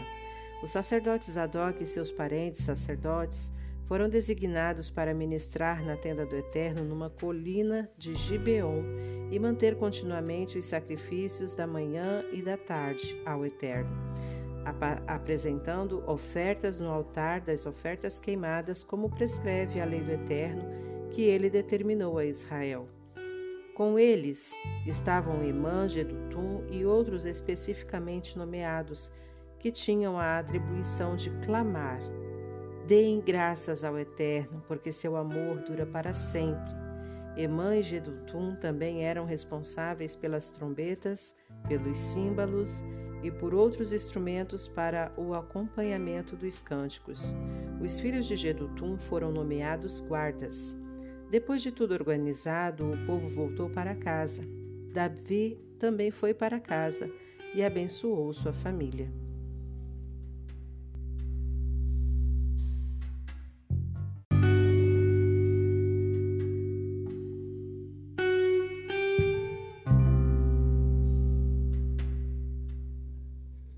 Capítulo 17 Depois de acomodado em seu palácio, Davi disse ao profeta Natã: Veja isto, estou confortável aqui neste luxuoso palácio de cedro, enquanto a arca da aliança do Eterno continua dentro de uma tenda.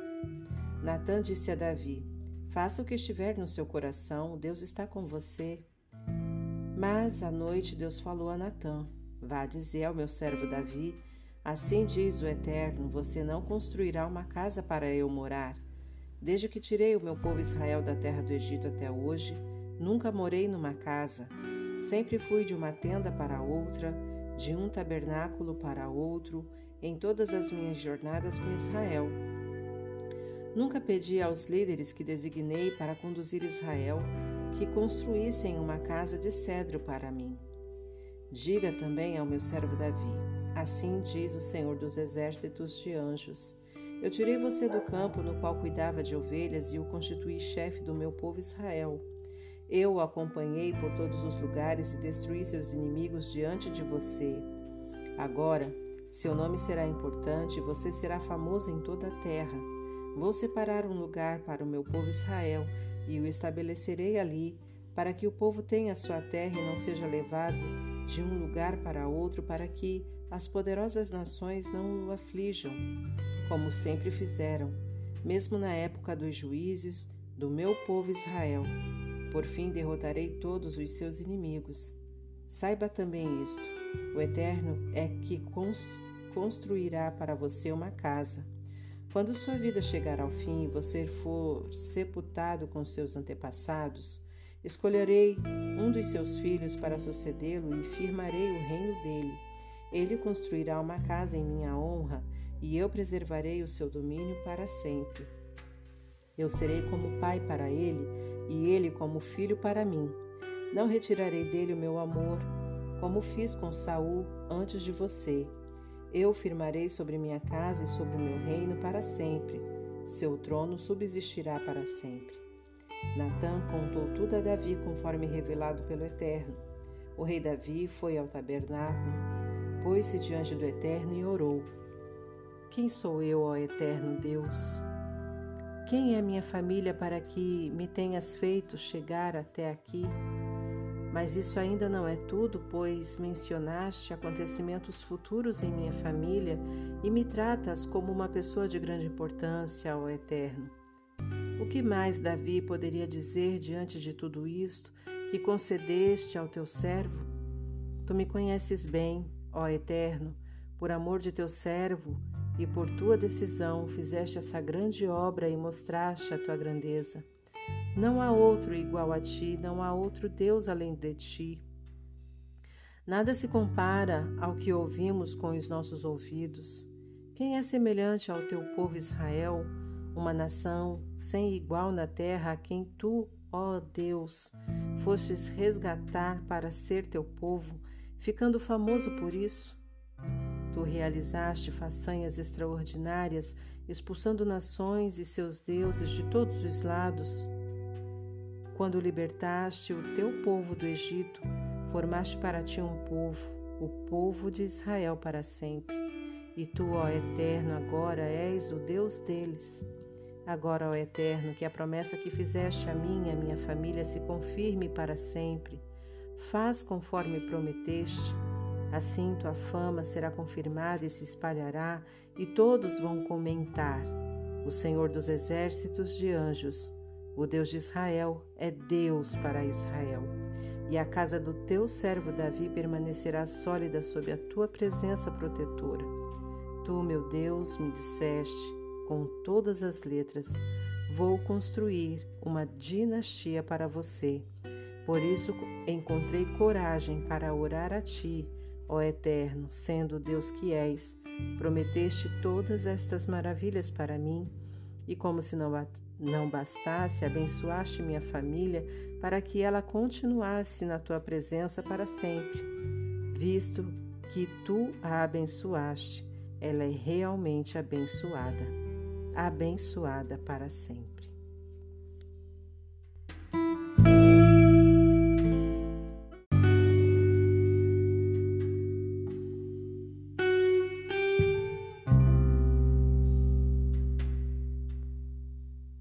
Capítulo 18 Depois disso, Davi atacou os filisteus e os subjugou, capturou Gate e assumiu o controle sobre a região ao redor. Também atacou e derrotou Moabe. Os moabitas foram submetidos ao domínio de Davi e passaram a pagar impostos a ele. Quando Adadezer, rei de Zobá, saiu para retomar o controle da região do rio Eufrates, Davi o derrotou perto de Amate e capturou mil carros de guerra, sete mil cavaleiros e vinte mil soldados de infantaria. Levou cem cavalos dos que puxavam os carros de guerra e aleijou o restante. Quando os arameus de Damasco vieram ajudar Adadezer, rei de Zubá, Davi matou vinte e dois mil deles. Ele os subjugou e controlou os arameus de Damasco forçando-os a pagar impostos a ele. O Eterno dava vitória a Davi aonde quer que ele fosse. Davi confiscou os escudos de ouro que pertencia aos oficiais de Adadezer e os levou para Jerusalém. Tomou de Tebá e Cum, cidades que pertenciam a Adadezer, grande quantidade de bronze que Salomão mais tarde utilizou para fazer o tanque de bronze, os pilares e os utensílios de bronze para o templo. Quando Tou, rei de Amate, soube que Davi tinha derrotado o exército de Adadezer, rei de Zobá, mandou seu filho Adorão saudá-lo e dar os parabéns pelas vitórias na guerra contra Adadezer. Tou e Adadezer eram inimigos de longa data. Adorão trouxe como presente para Davi objetos de prata, de ouro e de bronze. O rei Davi consagrou todos eles com a prata e o ouro que tinha saqueado de outras nações, de Edom, de Moabe, dos Amonitas, dos Filisteus, dos Amalequitas. Abisai, filho de Zeruia, atacou e derrotou os dezoito mil edomitas no Vale do Sal ele estabeleceu controle militar sobre Edom e subjugou os edomitas a Davi. O Eterno dava vitórias a Davi onde quer que ele fosse. Foi assim que Davi reinou sobre todo Israel. Ele era correto, imparcial em todos os seus negócios e relacionamentos. Joabe, filho de Zeruia, era comandante do exército. Josafá, filho de Ailude, estava a cargo dos registros e arquivos públicos. Zadok, filho de Aitube, e Abimeleque, filho de Abiatar, eram sacerdotes. Sausa era o secretário. Benaia, filho de Joiada, comandava as forças especiais dos Queretitas e dos Peletitas. Os filhos de Davi ocupavam cargos de confiança como assessores do rei.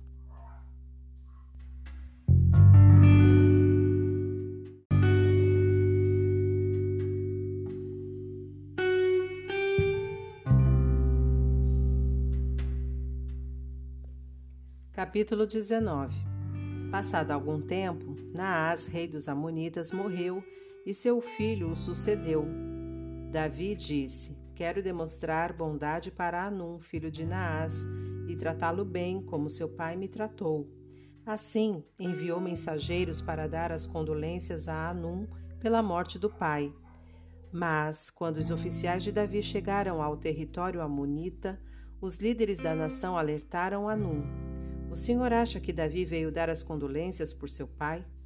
Não sabe que ele enviou esses emissários para espionar a cidade, para fazer reconhecimento a fim de conquistá-la? Convencido disso, Anum prendeu os mensageiros de Davi, rapou o cabelo e rasgou a roupa deles pela metade à altura das nádegas e os mandou embora. Quando contaram a Davi o que tinha acontecido, ele mandou alguém ao encontro dos mensageiros, pois tinham sido muito humilhados. O rei mandou dizer a eles: Fiquem em Jericó, até que a barba cresça, depois voltem para cá.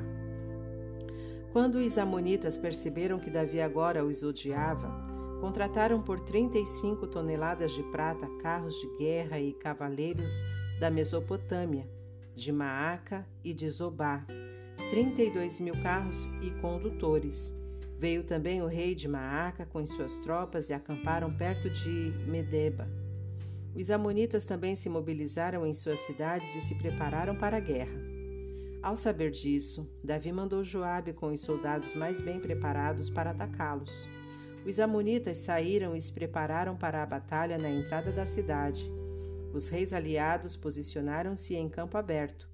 Quando Joabe viu que tinha de lutar em duas frentes, por trás e pela frente, escolheu os melhores soldados de Israel e os designou para enfrentar os arameus. O restante do exército ele pôs sob o comando de seu irmão Abisai para enfrentar os amonitas. Esse foi o combinado. Se os arameus forem muito numerosos para mim, venha me ajudar. Se os amonitas forem muito numerosos para você, eu vou ajudar. Agora coragem, lutaremos com força e poder pelo nosso povo e por todas as cidades de nosso Deus. O Eterno fará o que for preciso. Mas quando Joabe e seus soldados começaram a luta, os arameus fugiram. Os amonitas, vendo os arameus fugiram, também abandonaram um confronto com Abisai e correram de volta para dentro da cidade. Então, Joabe desistiu de lutar contra os amonitas e voltou para Jerusalém. Depois que foram derrotados por Israel, os arameus se reorganizaram. Mandaram chamar os arameus que estavam no outro lado do rio, que voltaram sob a liderança de Sofaque, comandante do exército de Adadezer. Ao saber desta movimentação, Davi reuniu todo Israel, atravessou o Jordão e se preparou para a guerra. Os arameus se prepararam para enfrentar Davi e o combate se intensificou mas os arameus foram dispersados outra vez diante de Israel. Davi matou setecentos condutores de carros e quarenta mil cavaleiros. Matou também Sofaque, comandante do exército.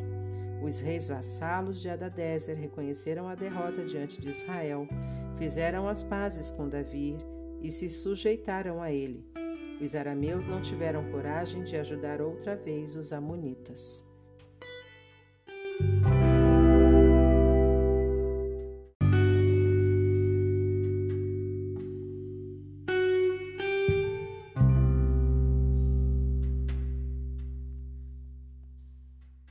Capítulo 20 Na primavera, quando os reis costumam sair para a guerra, Joabe comandou o exército no ataque contra os amonitas. Mas Davi dessa vez ficou em Jerusalém, enquanto Joabe cercava a cidade de Rabá e a invadia, deixando-a em ruínas. Davi tirou a coroa da cabeça do rei dos Amonitas. Ela pesava 35 quilos de ouro, era enfeitada com pedras preciosas e foi posta na cabeça de Davi.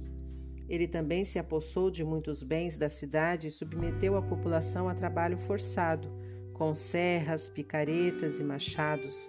Foi isso que aconteceu com os Amonitas depois. Davi e seu exército voltaram para Jerusalém. Depois de um tempo, houve guerra contra os filisteus em Gézer. Na época, Sibecai de Uzate matou Sipai, um descendente de gigantes, e os filisteus foram subjugados. Em outro conflito contra os filisteus, Elanã, filho de Jair, matou Lame, irmão de Golias, o geteu, cuja lança era como uma lançadeira de tecelão. Depois, em outro conflito em Gate, havia um gigante que tinha vinte e quatro dedos, seis em cada mão e em cada pé. Ele também era descendente de Rafa. Ele zombou de Israel, e Jonatas, filho de Simeia, irmão de Davi, o matou. Todos estes eram descendentes de gigantes e foram mortos por Davi e seus soldados.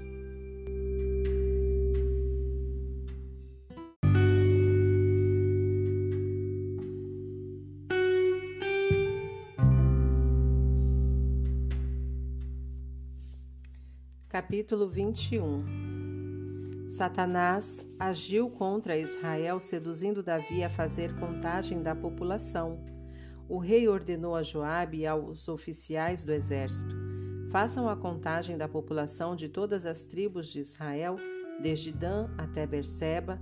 Quero saber o número total de habitantes. Joabe resistiu.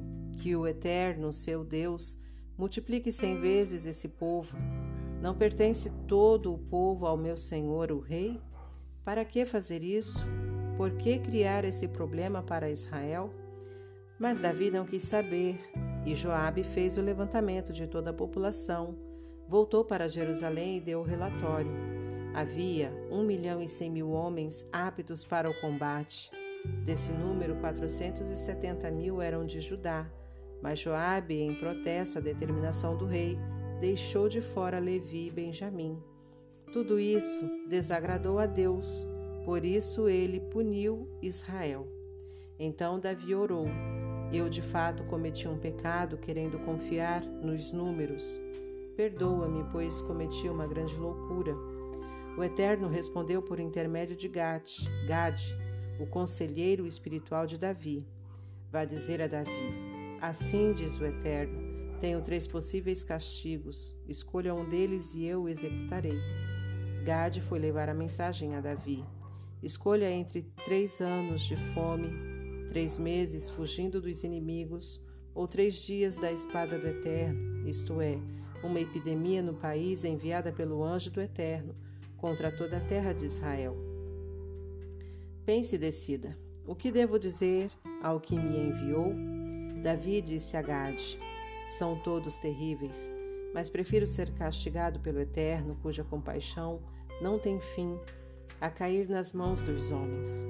Assim o Eterno enviou uma epidemia contra Israel e setenta mil israelitas morreram. Deus mandou um anjo a Jerusalém. Mas quando viu a destruição que causaria, teve compaixão e ordenou ao anjo: Já chega.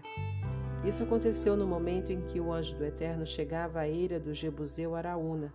Davi olhou e viu o anjo se movendo entre o céu e a terra, com uma espada na mão, pronta para ferir Jerusalém. Davi e as autoridades curvaram-se, cobriram-se com um pano de saco e oraram. Davi implorou a Deus: Fui eu que pequei, a culpa é minha. Mas o que estas ovelhas fizeram de errado, castiga a mim, não a elas. Ah, eterno Deus meu, caia sobre mim e sobre minha família esse castigo, mas deixa o povo fora disso. O anjo do Eterno mandou Gade dizer a Davi que construísse um altar ao Eterno na eira do Jebuseu Araúna. Davi fez o que ele disse, em obediência à ordem do Eterno. Enquanto isso, Araúna, que estava debulhando o trigo, viu o anjo e foi se esconder com seus quatro filhos. Davi foi procurar Araúna. Quando ele viu Davi, deixou o eirado e prostrou-se em reverência diante do rei. Davi disse a Araúna: Venda-me uma parte do seu eirado, para que eu construa um altar ao Eterno e essa epidemia vá embora. Cobre o preço justo de mercado. Araúna respondeu: Ó oh, rei, meu senhor, pode ocupar o terreno e fazer o que quiser. Aqui está um boi para oferta queimada, madeira do debulhador para fazer o fogo e o trigo para a oferta de cereal é tudo seu. Davi respondeu a Araúna: Não, quero comprar por preço justo. Não vou oferecer ao Eterno algo que não me custou nada. E Davi comprou o terreno de Araúna por sete quilos e duzentos gramas de ouro. Construiu um altar ao Eterno e ali ofereceu ofertas queimadas e ofertas de paz. Ele orou ao Eterno e o Eterno respondeu, atingindo o altar da oferta queimada com um raio. Depois disso, o Eterno mandou o anjo guardar a espada na bainha.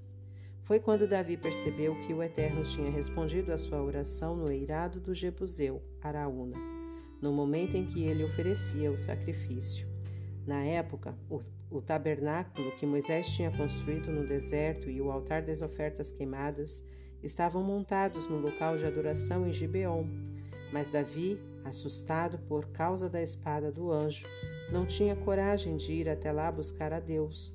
Por isso determinou: de agora em diante, este será o lugar do sacrifício ao Deus eterno. Aqui ficará o altar das ofertas queimadas de Israel.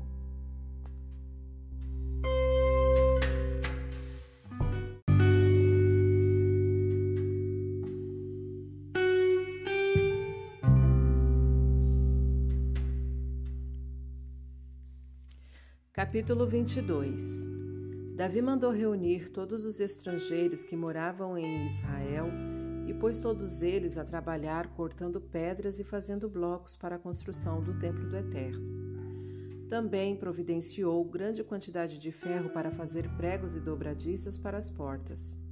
Havia tanto bronze que nem se podia pesar. Os sidônios e os tírios mandavam para Davi toras de cedro em tanta quantidade que era impossível contar. Davi pensava: Meu filho Salomão é muito jovem para pensar adiante, mas o santuário que deve ser construído ao Eterno precisa ser majestoso e impressionar as nações. Por isso, providenciou material para a construção antes de morrer. Depois chamou seu filho Salomão e ordenou que ele construísse um santuário para o Eterno, Deus de Israel. Davi disse a Salomão: eu queria de toda maneira construir um santuário em homenagem ao Eterno, meu Deus. Mas o Eterno não permitiu, dizendo: Você matou muita gente, fez muita guerra, por isso não construirá um santuário em minha homenagem. Você derramou muito sangue, mas você terá um filho que será pacífico, e porque vou fazer e vou fazer que ele tenha sossego da parte de todos os inimigos. Seu nome já diz tudo. Ele se chamará Salomão, que quer dizer paz. E vou mesmo dar paz e sossego ao seu reinado. Ele construirá o santuário em minha homenagem. Ele será meu filho e eu serei seu pai. Vou garantir que seu domínio sobre Israel permaneça para sempre. Então, meu filho, que o Eterno esteja com você, que você seja bem-sucedido em construir o santuário do Eterno, seu Deus responsabilidade que Ele está dando a você. Que o Eterno dê discernimento e entendimento a você quando estiver reinando sobre Israel, para que governem em obediência à revelação do Eterno, seu Deus. Você será bem-sucedido enquanto seguir a direção e cumprir as determinações que o Eterno deu a Israel por intermédio de Moisés.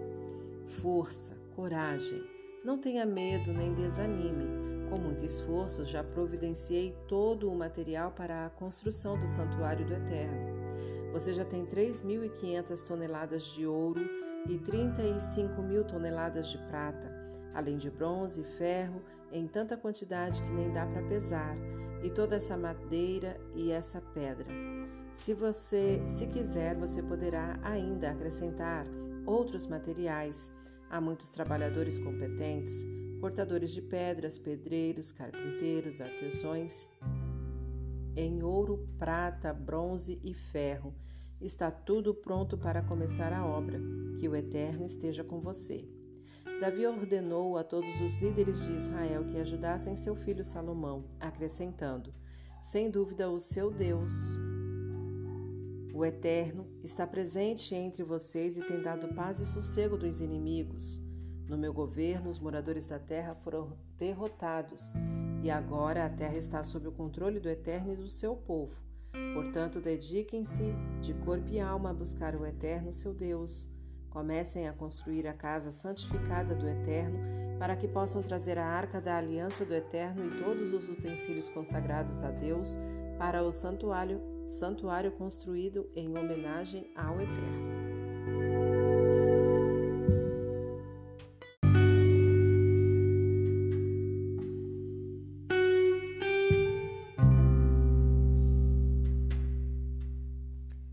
Capítulo 23 quando já estava idoso, Davi constituiu seu filho Salomão rei sobre Israel. Na ocasião, ele convocou todos os líderes de Israel, os sacerdotes e os levitas. Foram contados 38 mil levitas de 30 anos para cima. Davi os distribuiu em grupos de trabalho.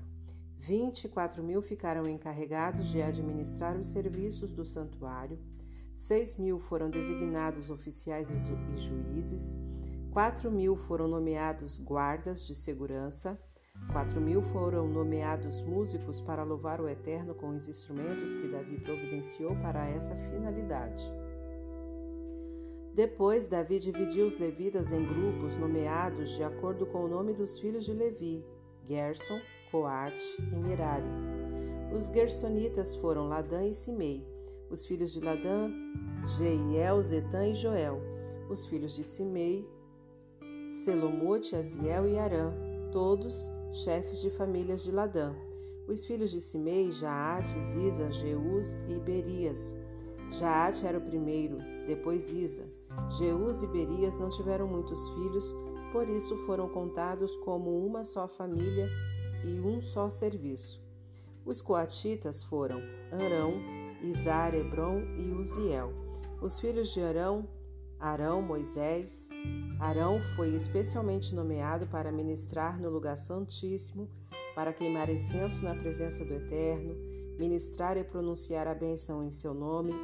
Foi uma nomeação perpétua, isso é, para Arão e seus descendentes. Moisés e seus descendentes foram contados com a tribo de Levi.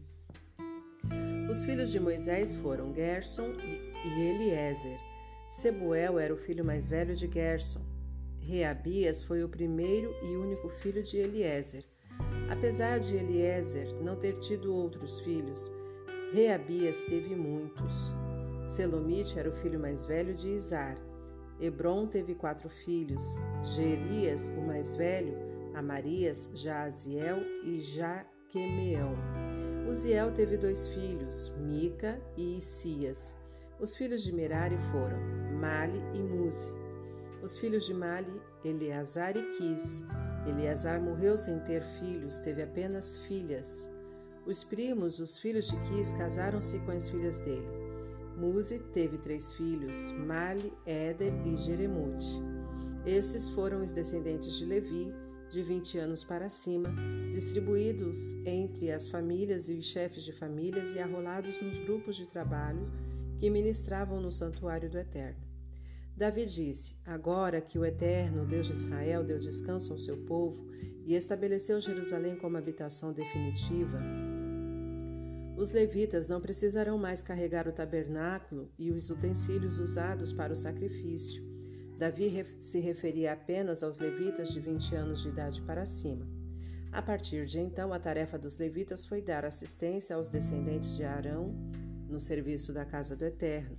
Eles ficaram encarregados de manter limpos os pátios e as salas laterais, de purificar a mobília e os utensílios usados no sacrifício e de cuidar dos demais trabalhos ligados à adoração. Também providenciavam o pão para a mesa, a farinha para a oferta de cereal e os bolos sem fermento. Misturavam e assavam o pão e cuidavam de todos os pesos e medidas. Além disso, era seu dever apresentar todas as manhãs e todas as tardes orações, ação de graças e louvor ao Eterno e também os sacrifícios das ofertas queimadas ao Eterno nos sábados, nas luas novas e nas demais festas. Eles estavam constantemente a serviço do Eterno de acordo com a escala e o número determinado. Em pouco tempo, os levitas, tendo os descendentes de Arão como companheiros de ministério na santa adoração, ficaram responsáveis por tudo que estava relacionado com a adoração, o lugar, as ocasiões e a ordem da adoração.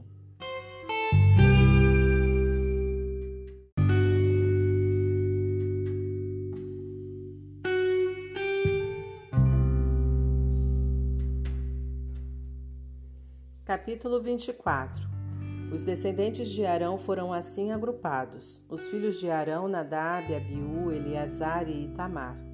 Nadab e Abiú morreram antes de seu pai e não tiveram filhos. Eleazar e Itamar ocuparam a função de sacerdotes. Davi nomeou Zadok, descendente de Eleazar, e Aimeleque, descendente de Itamar, para dividir os grupos, conforme suas tarefas. Havia mais líderes entre os descendentes de Eleazar que entre os de Itamar, por isso foi feita uma divisão proporcional 16 chefes de clã da descendência de Eleazar e oito chefes de clã da descendência de Itamar. Distribuíram os líderes por sorteio de maneira imparcial, pois tanto entre os descendentes de Eleazar quanto entre os de Itamar havia oficiais do santuário e líderes espirituais. O secretário Semaías, filho de Natanael, um levita, registrou todos os nomes perante o rei dos oficiais dos sacerdotes Zadok, de Aimeleque, filho de Abiatar, e dos líderes das famílias dos sacerdotes e dos levitas. Eles se revezavam. Uma vez era a família de Eleazar, a outra a de Itamar.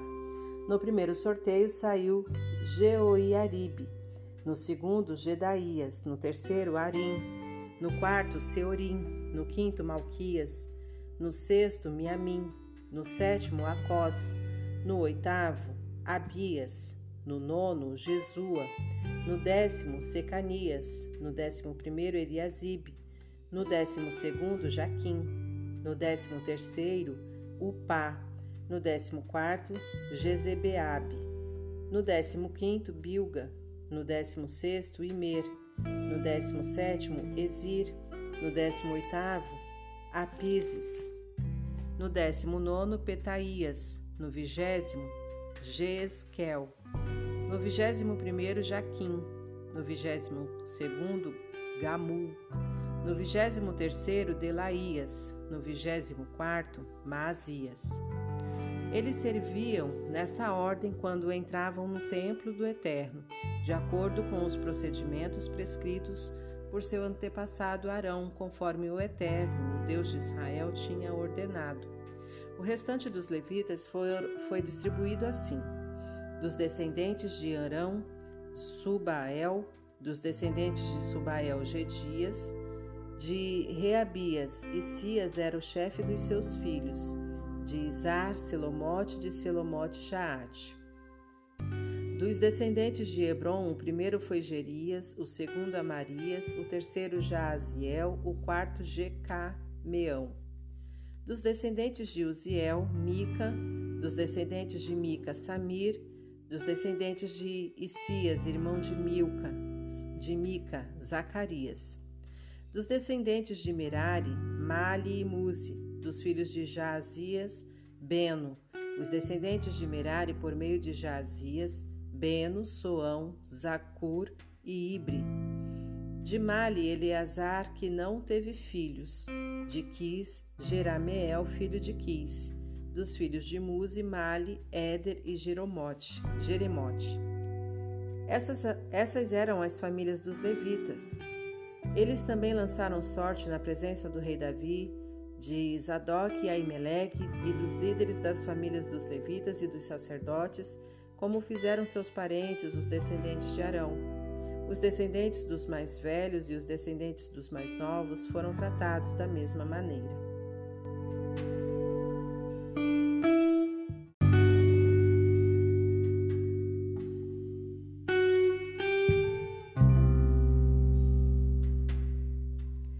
Capítulo 25 Em seguida, Davi e os dirigentes da adoração escolheram alguns das famílias de Asaf, de Emã e de Gedutum para o serviço de pregação ao som de harpas, liras e símbolos, símbalos. Esta é a relação dos escolhidos. Da família de Asaf, Zacur, José, Netanias, Azarela. Eles estavam sob a supervisão de Asaf, que profetizava sob a autoridade do rei. Da família de Gedutum foram seis filhos: Gedalias, Eri, Jesaías, Simei, Asabias e Matitias, supervisionados por seu pai, Gedutum, que profetizava ao som da harpa e dirigia o louvor e as ações de graças ao Eterno. Da família de Emã foram Buquias, Matanias, Uziel, Sebuel, Jeremote, Ananias, Anani, Eliata, Gidalte, Romantiezer, Josbecasa, Malote, Otir e Maziote. Todos estes eram filhos de Emã, conselheiro espiritual do rei. Ele se tornou poderoso como Deus tinha prometido. Emã teve 14 filhos e três filhas, sob a supervisão de seus pais. Eles conduziam a música no templo do Eterno com o acampamento de harpas, liras e símbolos no ministério de adoração do templo de Deus. Asaf, Geduntum e Emã trabalhavam sob a autoridade do rei. Eles e todos os seus familiares eram competentes e preparados para o louvor do Eterno. Eram ao todo 228 pessoas. Eles distribuíam as tarefas por sorteio. Ninguém jovem ou idoso, mestre ou aluno tinha preferência ou vantagem sobre o outro. O primeiro sorteio saiu para José, filho de Asaf, e seus doze filhos e parentes. O segundo para Gedalias e seus doze filhos e parentes. O terceiro para Zacur e seus doze filhos e parentes. O quarto para Isri e seus doze filhos e parentes. O quinto para Netanias e seus doze filhos e parentes.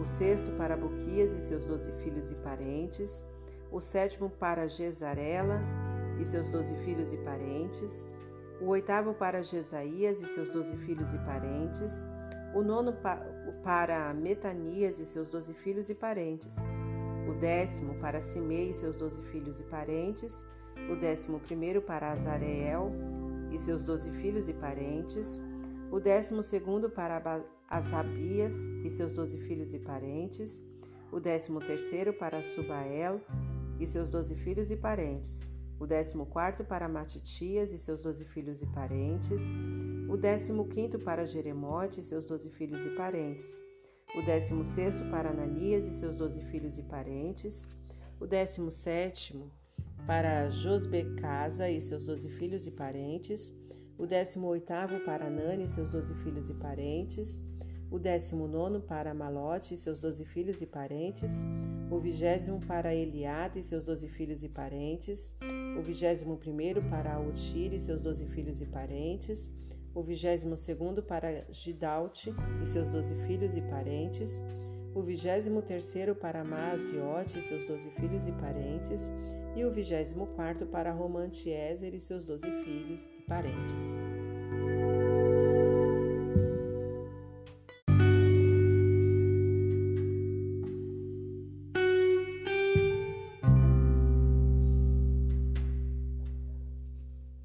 Capítulo 26 Estes eram os turnos dos guardas de segurança dos coreitas, Meselemias, filho de Coré, da família de Asaf, dos filhos de Meselemias, Zacarias, o mais velho, depois Gediael, Zebadias, Jatniel, Elão, Joanã e Elioenai, sete filhos. Dos filhos de Obed-edom, Semaías, o mais velho, depois Jeozabade, Joá, Sacar, Natanael, Amiel, Issacar, Peuletai. Deus tinha abençoado Obed-edom com esses oito filhos. Semaías teve filhos que se destacaram na família por serem líderes competentes.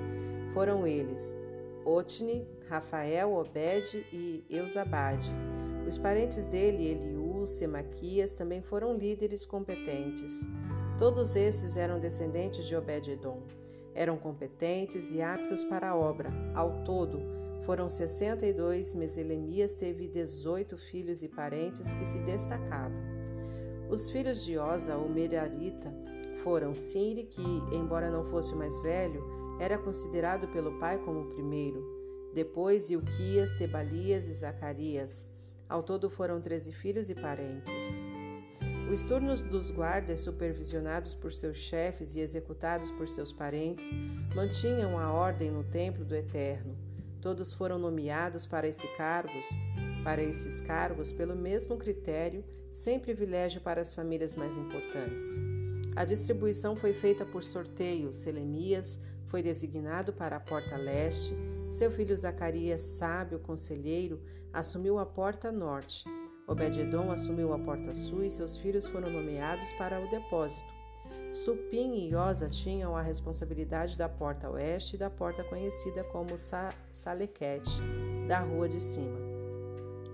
Os guardas ficavam um ao lado do outro, seis levitas por dia no leste, quatro por dia no norte e no sul, e dois de cada vez no depositório.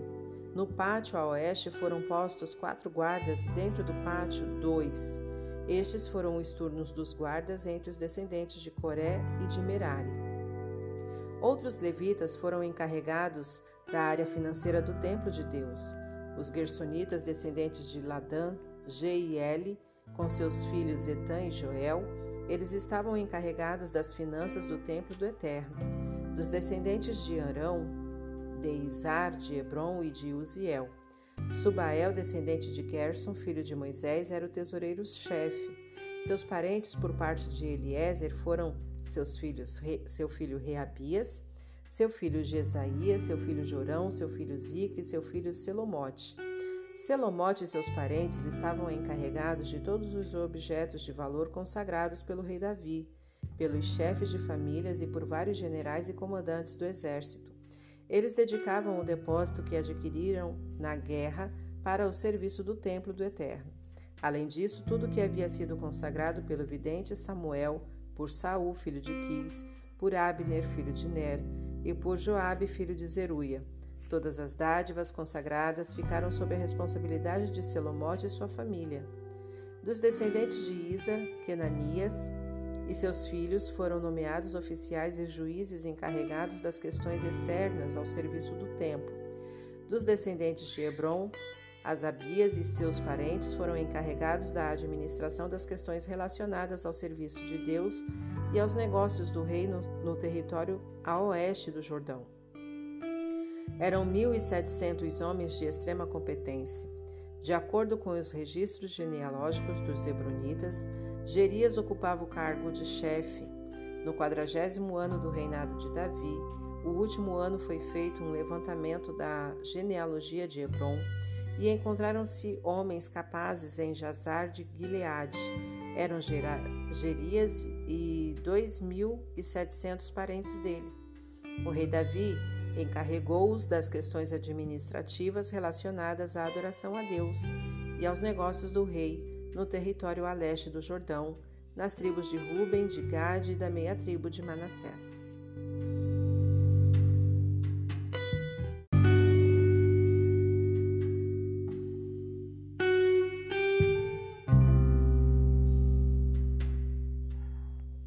Capítulo 27 Esta é a relação dos descendentes de Israel dos chefes de famílias, dos comandantes e dos capitães e dos demais oficiais do serviço militar do rei. Todo mês do ano, uma divisão militar estava a serviço. Cada divisão tinha 24 mil homens. A primeira divisão, para o primeiro mês, Jazobeão, filho de Zabdiel, encarregado de 24 mil homens, ele era da linhagem de Pérez e comandava todos os oficiais militares no primeiro mês. A divisão para o segundo mês, Dodai e Aoi, encarregado de 24 mil homens, e Miclote era o chefe da divisão. O comandante para o terceiro mês, Benaia, filho do sacerdote Joiada, encarregado de 24 mil homens, era o mesmo Benaia, chefe do pelotão dos 30. Seu filho Amizabade era chefe da divisão. A divisão para o quarto mês, Azael, irmão de Joabe, seu filho Zebadias, foi seu sucessor no comando de 24 mil homens. A divisão para o quinto mês, o comandante Samute, o Israelita, encarregado de 24 mil homens. A divisão para o sexto mês, Ira, filho de Iques, de Tecoa, encarregado de 24 mil homens. A divisão para o sétimo mês, Elis, de Pelon, um efraimita, encarregado de 24 mil homens.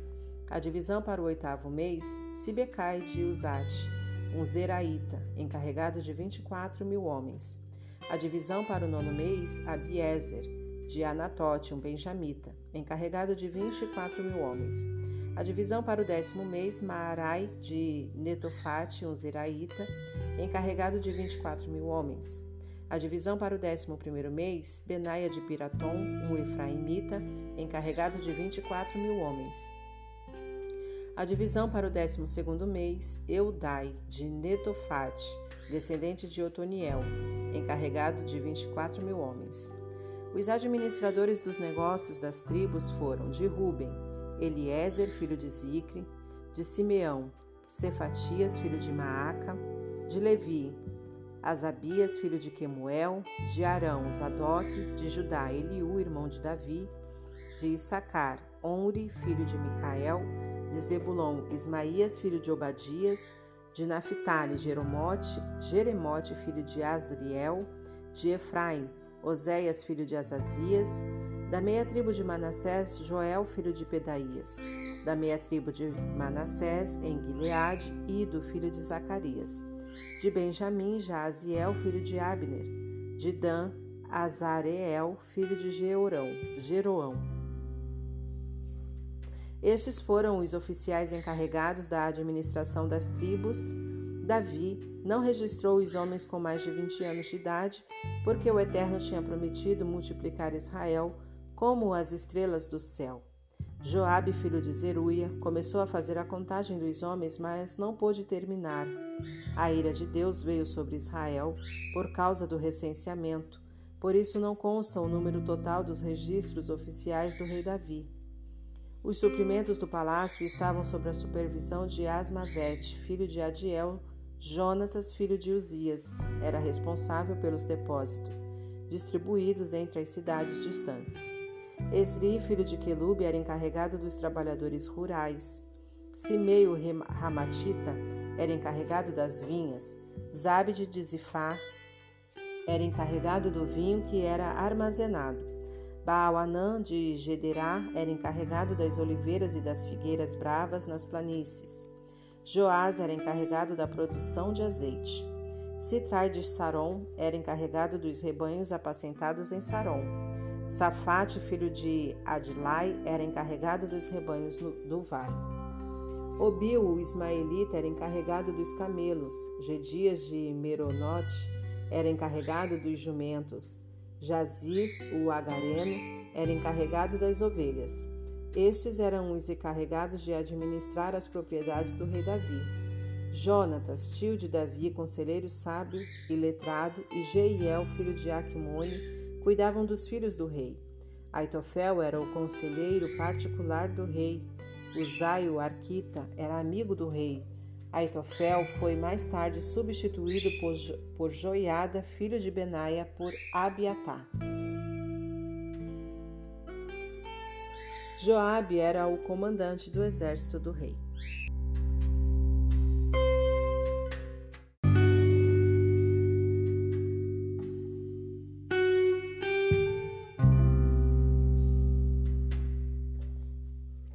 Capítulo 28 Davi convocou todos os líderes de Israel, os administradores das tribos, os chefes da administração do governo, os comandantes e capitães militares, os gerentes do patrimônio e dos rebanhos do rei e de seus filhos, enfim, todos que tinham algum cargo importante no reino.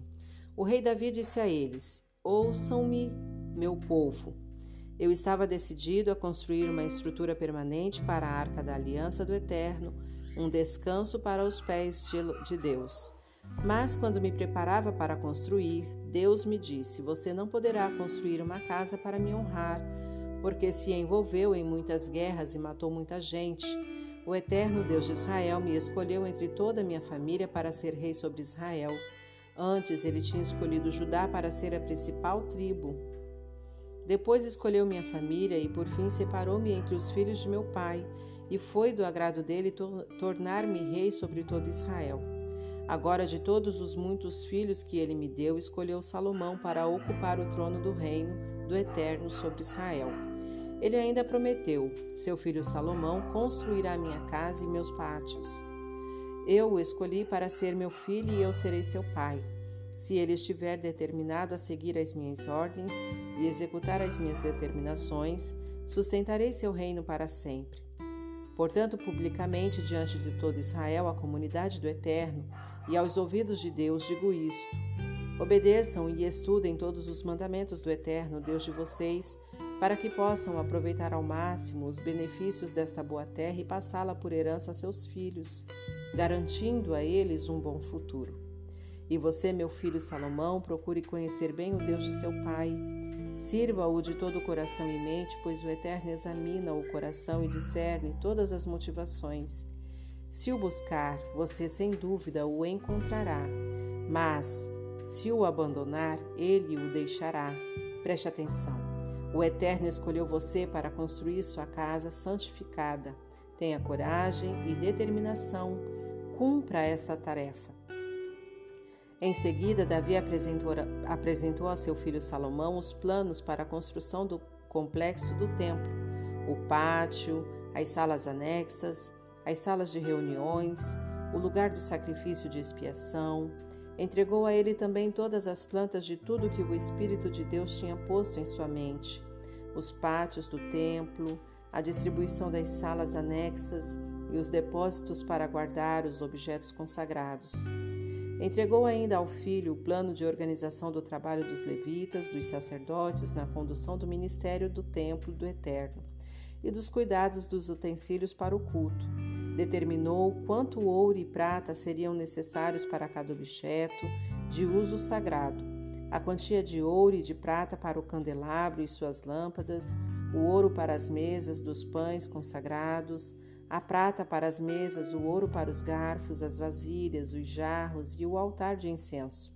Passou às mãos dele o projeto da escultura dos querubins com as asas abertas sobre a arca da aliança do Eterno isto é, o trono dos querubins. Por fim, Davi disse a Salomão: Estas são as plantas de todo o projeto que o Eterno me deu e me fez entender. Davi acrescentou: Tenha força e coragem. Não fique com medo nem desmotivado. O Eterno, meu Deus, está com você. Ele não deixará você sozinho. Ficará do seu lado até que se complete o último detalhe para o trabalho do templo de Deus. Todos os sacerdotes e levitas estão prontos para ajudar você e também artesãos habilidosos capazes de trabalhar com qualquer tipo de material estão prontos para começar o trabalho. Tanto os líderes quanto o povo já estão a postos. Depende agora de você dar as ordens.